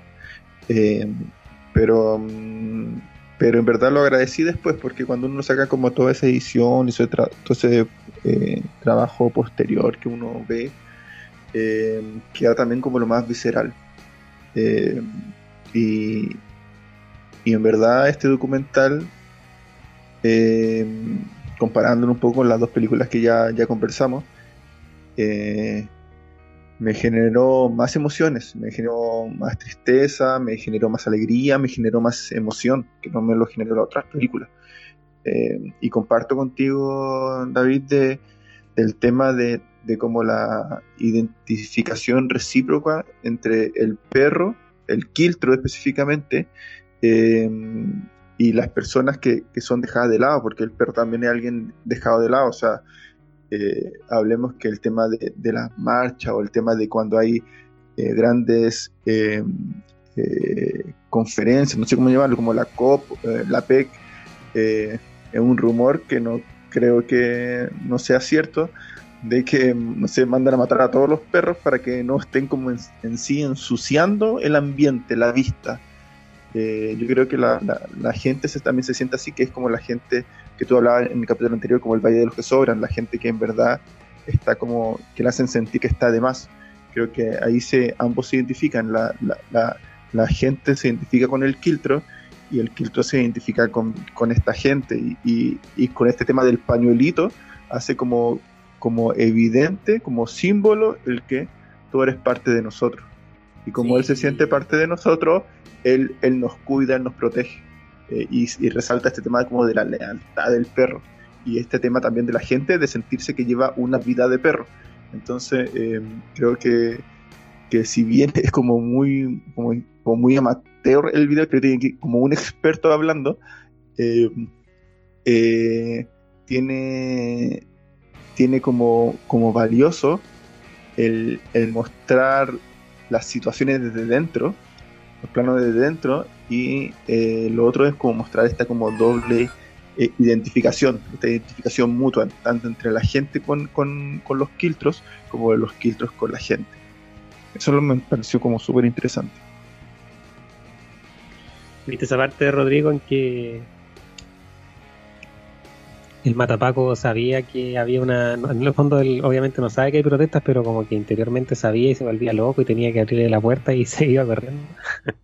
Sí, sí, y que después como que volvía solamente como, en la noche, así como que, y, que la mamá adoptiva eh, sabía que en verdad si él, mucho quería al matapaco, así como cuando, cuando, cuando quieres mucho una mascota, esa mascota pasa a ser miembro de la familia. Y de hecho, la otra señora también nombraba que, había como cancelado sus vacaciones, lo había interrumpido para ir a ver cómo estaba el matapaco y su, y su local.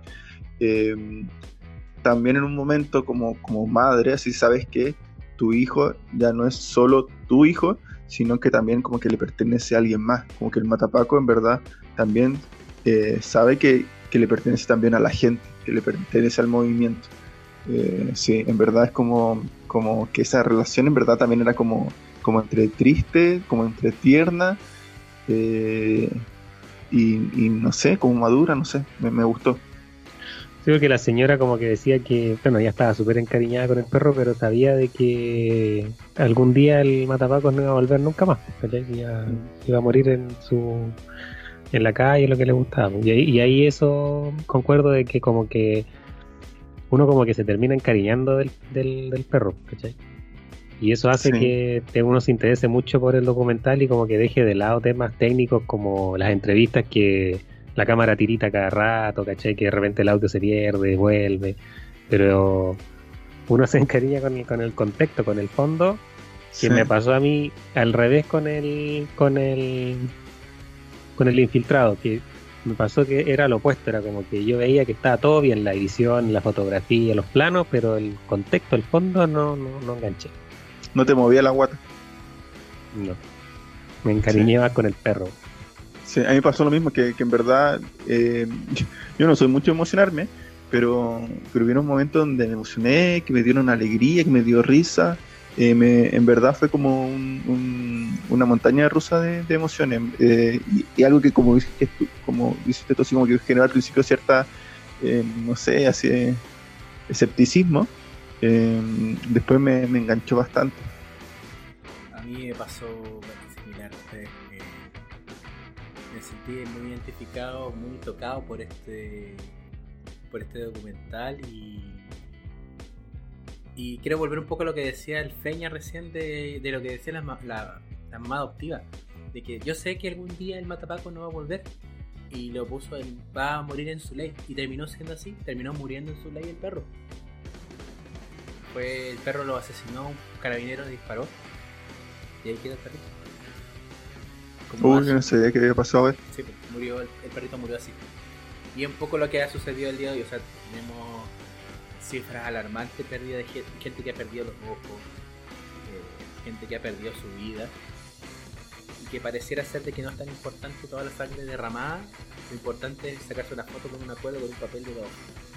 Entonces, es sentirse eh, de, nuevamente pateado como el perro en la calle creo yo. Eh, y por qué creo también de que la gente no ha bajado los brazos hasta el día de hoy. O sea, hoy estamos grabando un día sábado.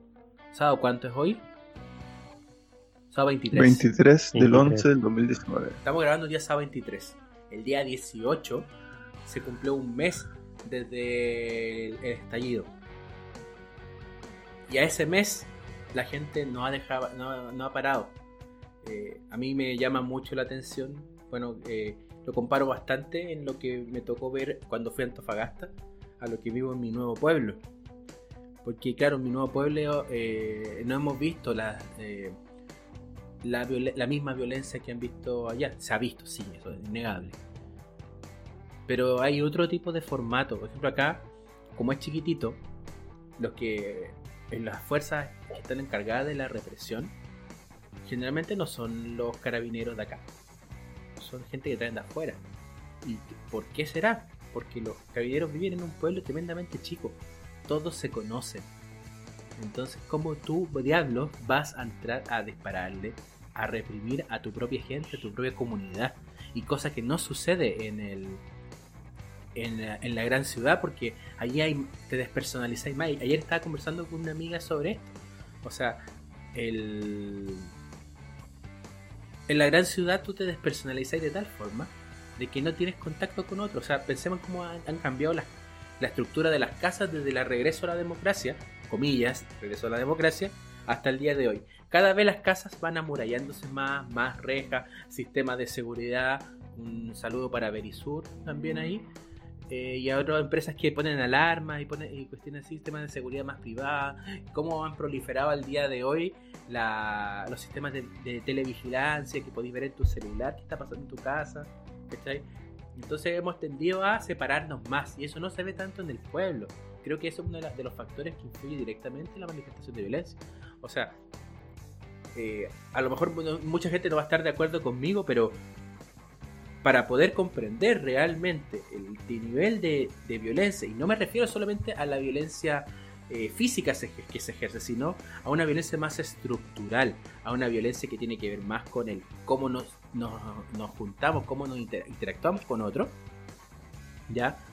Eh, disminuye cuando existe esta, este sentido de comunidad, este sentido de unión, y aumenta cuando nos sentimos más solos antes del día, me acuerdo que el día antes del el día, no, más el día antes, el día del estallido, yo estaba en la pega, estábamos, habíamos, habíamos tenido una reunión me parece, con los chiquillos, con mi compañero de trabajo, y empezamos a ver las noticias. Y nosotros decíamos, está pasando, está sucediendo, está sucediendo. Porque siempre habíamos estado con este sueño de que en algún momento despertáramos. O sea, claro, claramente no íbamos, no íbamos a querer que se destruyese todo pero sí con que la gente fuese capaz de despertar y de darse cuenta de lo que, de lo que pasa. Y está sucediendo. Y en el trayecto de, desde ese hasta el día de hoy, eh, a mí me sucedía que me sentía muy solo, tremendamente solo, así como eh, el mismo perrito de la calle, pero sin que le dieran comida. Muy solo, muy solo, con, con este pensar.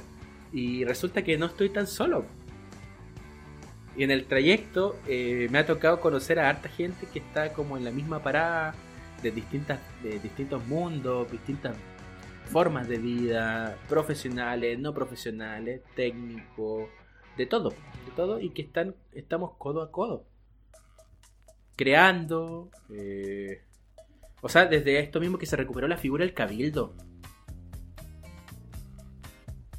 ¿Cuándo íbamos a pensar que se iba a recuperar la figura del cabildo, de hablar de política. O sea, dentro del discurso que, que existe en nuestro país, está esto de, de, que ni de religión, ni de política, ni de fútbol se habla. ¿Por qué? Porque rehuimos del conflicto. Y el conflicto no hay que rehuir porque el conflicto es parte inherente de las relaciones humanas.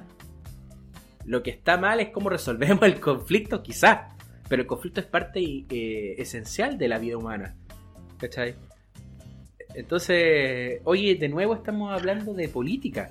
Hoy de nuevo estamos debatiendo sobre religión. Inclusive las, los que se odiaban por el fútbol están congregados. Esto no tiene precedente alguno. No hay líderes. Hay un movimiento de cabeza, descabezado que tiene forma de perro. Nada más que eso. Hoy día pusieron la gente del fútbol, como si tú señas, eh, un letrero de los distintos clubes diciendo perdimos tanto tiempo peleando entre nosotros como que nos olvidamos de, de lo, que la, lo, que era como lo esencial. Yo sí, creo que va un poquito por ahí. Hoy día, o sea, hubo un tiempo que en verdad eh, eh, no voy a decir que nos confundieron, pero pero yo creo que no eh, no dimos cuenta de que en verdad el cambio social era algo posible y que las cosas que en verdad nos dolían a uno, eh, como tú hablaste de, del individualismo, en verdad no nos dolían a todos, era como una necesidad, una inquietud inherente eh, y, y, compartida. Eh, de hecho, yo me acuerdo así como, como el tema del, del, día del estallido, que fue como el 18, ¿cierto? El viernes 18. Viernes 18. yo me acuerdo haber estado ese viernes en la tarde en Plaza Italia en, en justo donde está el caballo de, de Baquedano, en la misma parte, porque me quedé en juntar ahí con, mi señora. Eh, pero en verdad no dimensioné en ese momento, siendo, no sé, como las 7 de la tarde, eh, que era un despertar hasta como al día siguiente, así como que al, cuando salías a la calle, como a la farmacia, y ver que estaba todo cerrado, que estaba, no sé, uno lo siguió por la tele, pero como que me, me costó incluso, eh, estando ahí mismo, procesarlo de que en verdad eh, hay, hay un despertar, y el despertar tiene que ver con el tema de, de, um, unir inquietudes. Sí. Inclusive pensemos en los carabineros, los todo. Yo siento que son otras víctimas más de esto. No solamente que son los que los opresores, sino que también son víctimas. Piensa cómo en la, en la proceso formativo de, de- de la- de las fuerzas de orden, de, todo lo- de todo el mundo castrense, es tremendamente torturante. O sea, derechamente son torturados. Este tema del, del sentido de pertenencia, de tener que decir mi cabo, mi teniente. El lenguaje con el que el lenguaje castrense es tremendamente jerárquico. Entonces les dificulta el tú a tú, el entender las relaciones del tú a tú y que no sea a través del poder. Porque si tenés una persona que está tremendamente dañada y más encima le mandas, te das poder y más encima le pones un arma en las manos, o sea, es ob- obvio que va a reaccionar mal, es obvio. Y después cuando esto, porque esto en algún momento va a decantar. Cuando, cuando eso suceda, no me gustaría ser ninguno de los pacos que tiró, paró. Porque no todos deben ser psicópatas, algunos no lo van a hacer. Pero pobre de aquellos que no lo sean, porque van a terminar tremendamente mal. Sí, yo creo que igual tocaste un punto que era que en verdad este movimiento es, es de todos. Eh, no tiene como un sector político, no tiene una cabeza, no tiene, no tiene también alguien con quien negociar directamente. Eh, y yo creo que cuando hablamos de todos, hablamos de todos. eh, verdad, no, no solo el, el- que nos cae bien o el sector que es más adherente a nosotros. eh, eso va a generar un poco de conflicto, pero pero los militares, lo- lo- lo- los carabineros también son parte de nosotros y, y- están, entre comillas, cumpliendo eh, una orden que viene más arriba que le dijo, oye, hagan tal cosa que pueden no estar de acuerdo, pero la están haciendo. O sea, yo creo que hoy día eh, el, el movimiento tiene que continuar y tiene que continuar por todo, incluso por, por ellos, por los que nos están, como entre comillas, reprimiendo. Eh, creo que en este proceso eh, hay que tener mucha constancia, perseverancia, porque eh, esto continúa y va a continuar por un buen rato. Eh, pero, pero en un momento, cuando como dices tú, que decante o que diga ya, bueno, eh, hay que bajar la- las cosas, también hay que, hay que, eh, hay que saber eh, poner un poco de, de, amor. Creo que no sé hay que hay que como sacar el país adelante y como te digo el, el país lo integramos todos el, el que nos cae bien y el que nos cae mal estamos como luchando por todos Eh, incluso la- por el político corrupto Voy a la frase por la que me he hecho famoso. No hay tiempo, no están los tiempos para. Quizás no están los tiempos para el romance, pero sí para el amor. Y el amor en estos tiempos es fundamental. Es fundamental Sí, porque. al y seguir, eh, Sí, bueno y eh, si es que pueden la gente que nos escucha seguir en, en haciendo justicia o sea haciendo justicia me refiero a eh, juntándose los cabildos, hablando sobre el tema. Nosotros eh, adecuamos nuestro programa hoy día al tema de las manifestaciones también un poco relacionado con eso. Cada uno en su medida y en su nivel de impacto también se ha, tratado de hacer algo. Eh, y bueno, es eh, no a, bajar los brazos, eso no, no significa violencia, sino significa a, decir, eh, yo en verdad quiero, quiero un Chile mejor, así que también invitamos a la gente a, a, no decantar. Al menos en espíritu por dentro, si es que no tienen la oportunidad de, hacerlo en, las calles.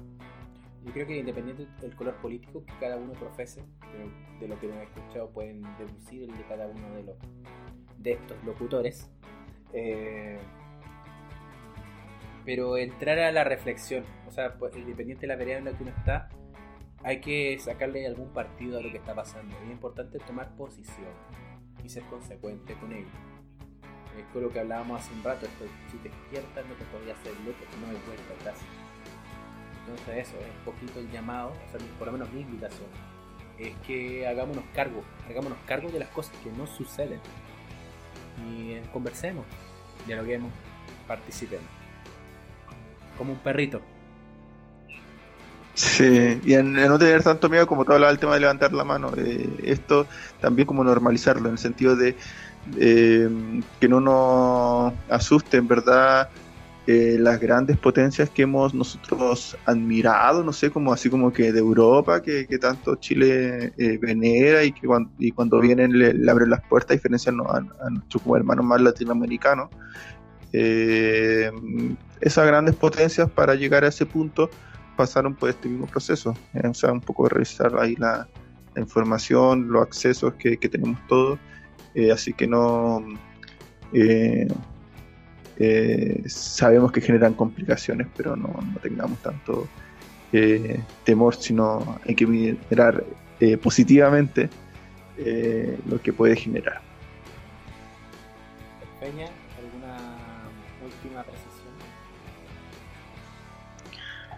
Eh, no, no, ya palabras al cierre, yo creo que ya estamos listos, ¿no? Sí, yo creo que hace un, un programa con harto cariño eh, y espero que la gente lo sienta así. Sí, con harta, harta crítica social y tratamos de llevarlo esto al cine, pero con una mirada distinta. Pero no, yo concuerdo con lo que dicen mis compañeros, pero ya siento que y ya estamos como mucho rato. sí, espero que no se hayan aburrido. Agradecemos a los que llegaron hasta el final de este programa porque sabemos que fue un día un poquito extenso, tocamos varios, varias cositas y esperemos que, bueno, como este movimiento sí y cosas así, eh, quizás eh, vamos a hacer otro después, eh, otro programa también en esta tónica de, manifestaciones o movimientos sociales. Eso y palabras al cierre, muchachos. Nada, porque la. Yo. Eh, Habla tú primero. eh, sí, que, la, que nos sigan en, en las redes sociales eh, y que el próximo capítulo tenemos un especial de películas de miedo. específicamente de Midsommar y cuál más era la otra Parásito Parásito, Parásito. de Bon, de bon Sí, yo, por ejemplo, Parásito no la he visto, así que tarea para mí verla esta semana. Eso. Yo no he visto ninguna de las dos, tarea para mí doble. Yo tampoco la he visto, pero están ahí. La tarea se hace Así que. no sé en qué rato, porque lo único que no hay espacio para dormir, pero se hace la tarea esta, esta semana para poder brindarles el podcast mm. eh, eh, ya la próxima semana. Y bueno, eh, sumar un poco las palabras a mis compañeros, agradecerle la escucha a los que llegaron hasta este punto y invitarlos para el próximo programa. Así que eso, bueno, esto ha sido Nintendo Spoiler, capítulo 3. Nos escuchamos. Síganos en las redes sociales, como dice el Peña. Sí, Nintendo Spoiler, en Facebook, Instagram, todo lado. Sí, ah, y prefieren escucharnos por Spreaker, porque llevamos 0,07 dólares lo cual equivale a como 7 pesos. Algo así. Bueno. Oye, pero el dólar está subiendo. 0,7 dólares, 7 pesos. No, pero algo así, pero una, una, cantidad de plata mínima. No, eran 0,01 y teníamos equivalente a 7 pesos. Así que vamos de a poco a ser millonarios. Hay que ir a cobrarlo. Ah. Y lo que hemos invertido, estamos para atrás. Estamos para atrás. Somos una MIPE. Sí. Ya, muchachos. Oye, agradecerle también a ustedes, muchachos, el, el, capítulo, la buena onda y, y todo. Así que muchas gracias a ustedes, muchas gracias a la gente y nos vemos. Chau, Nos chau. vemos. Chau, chau.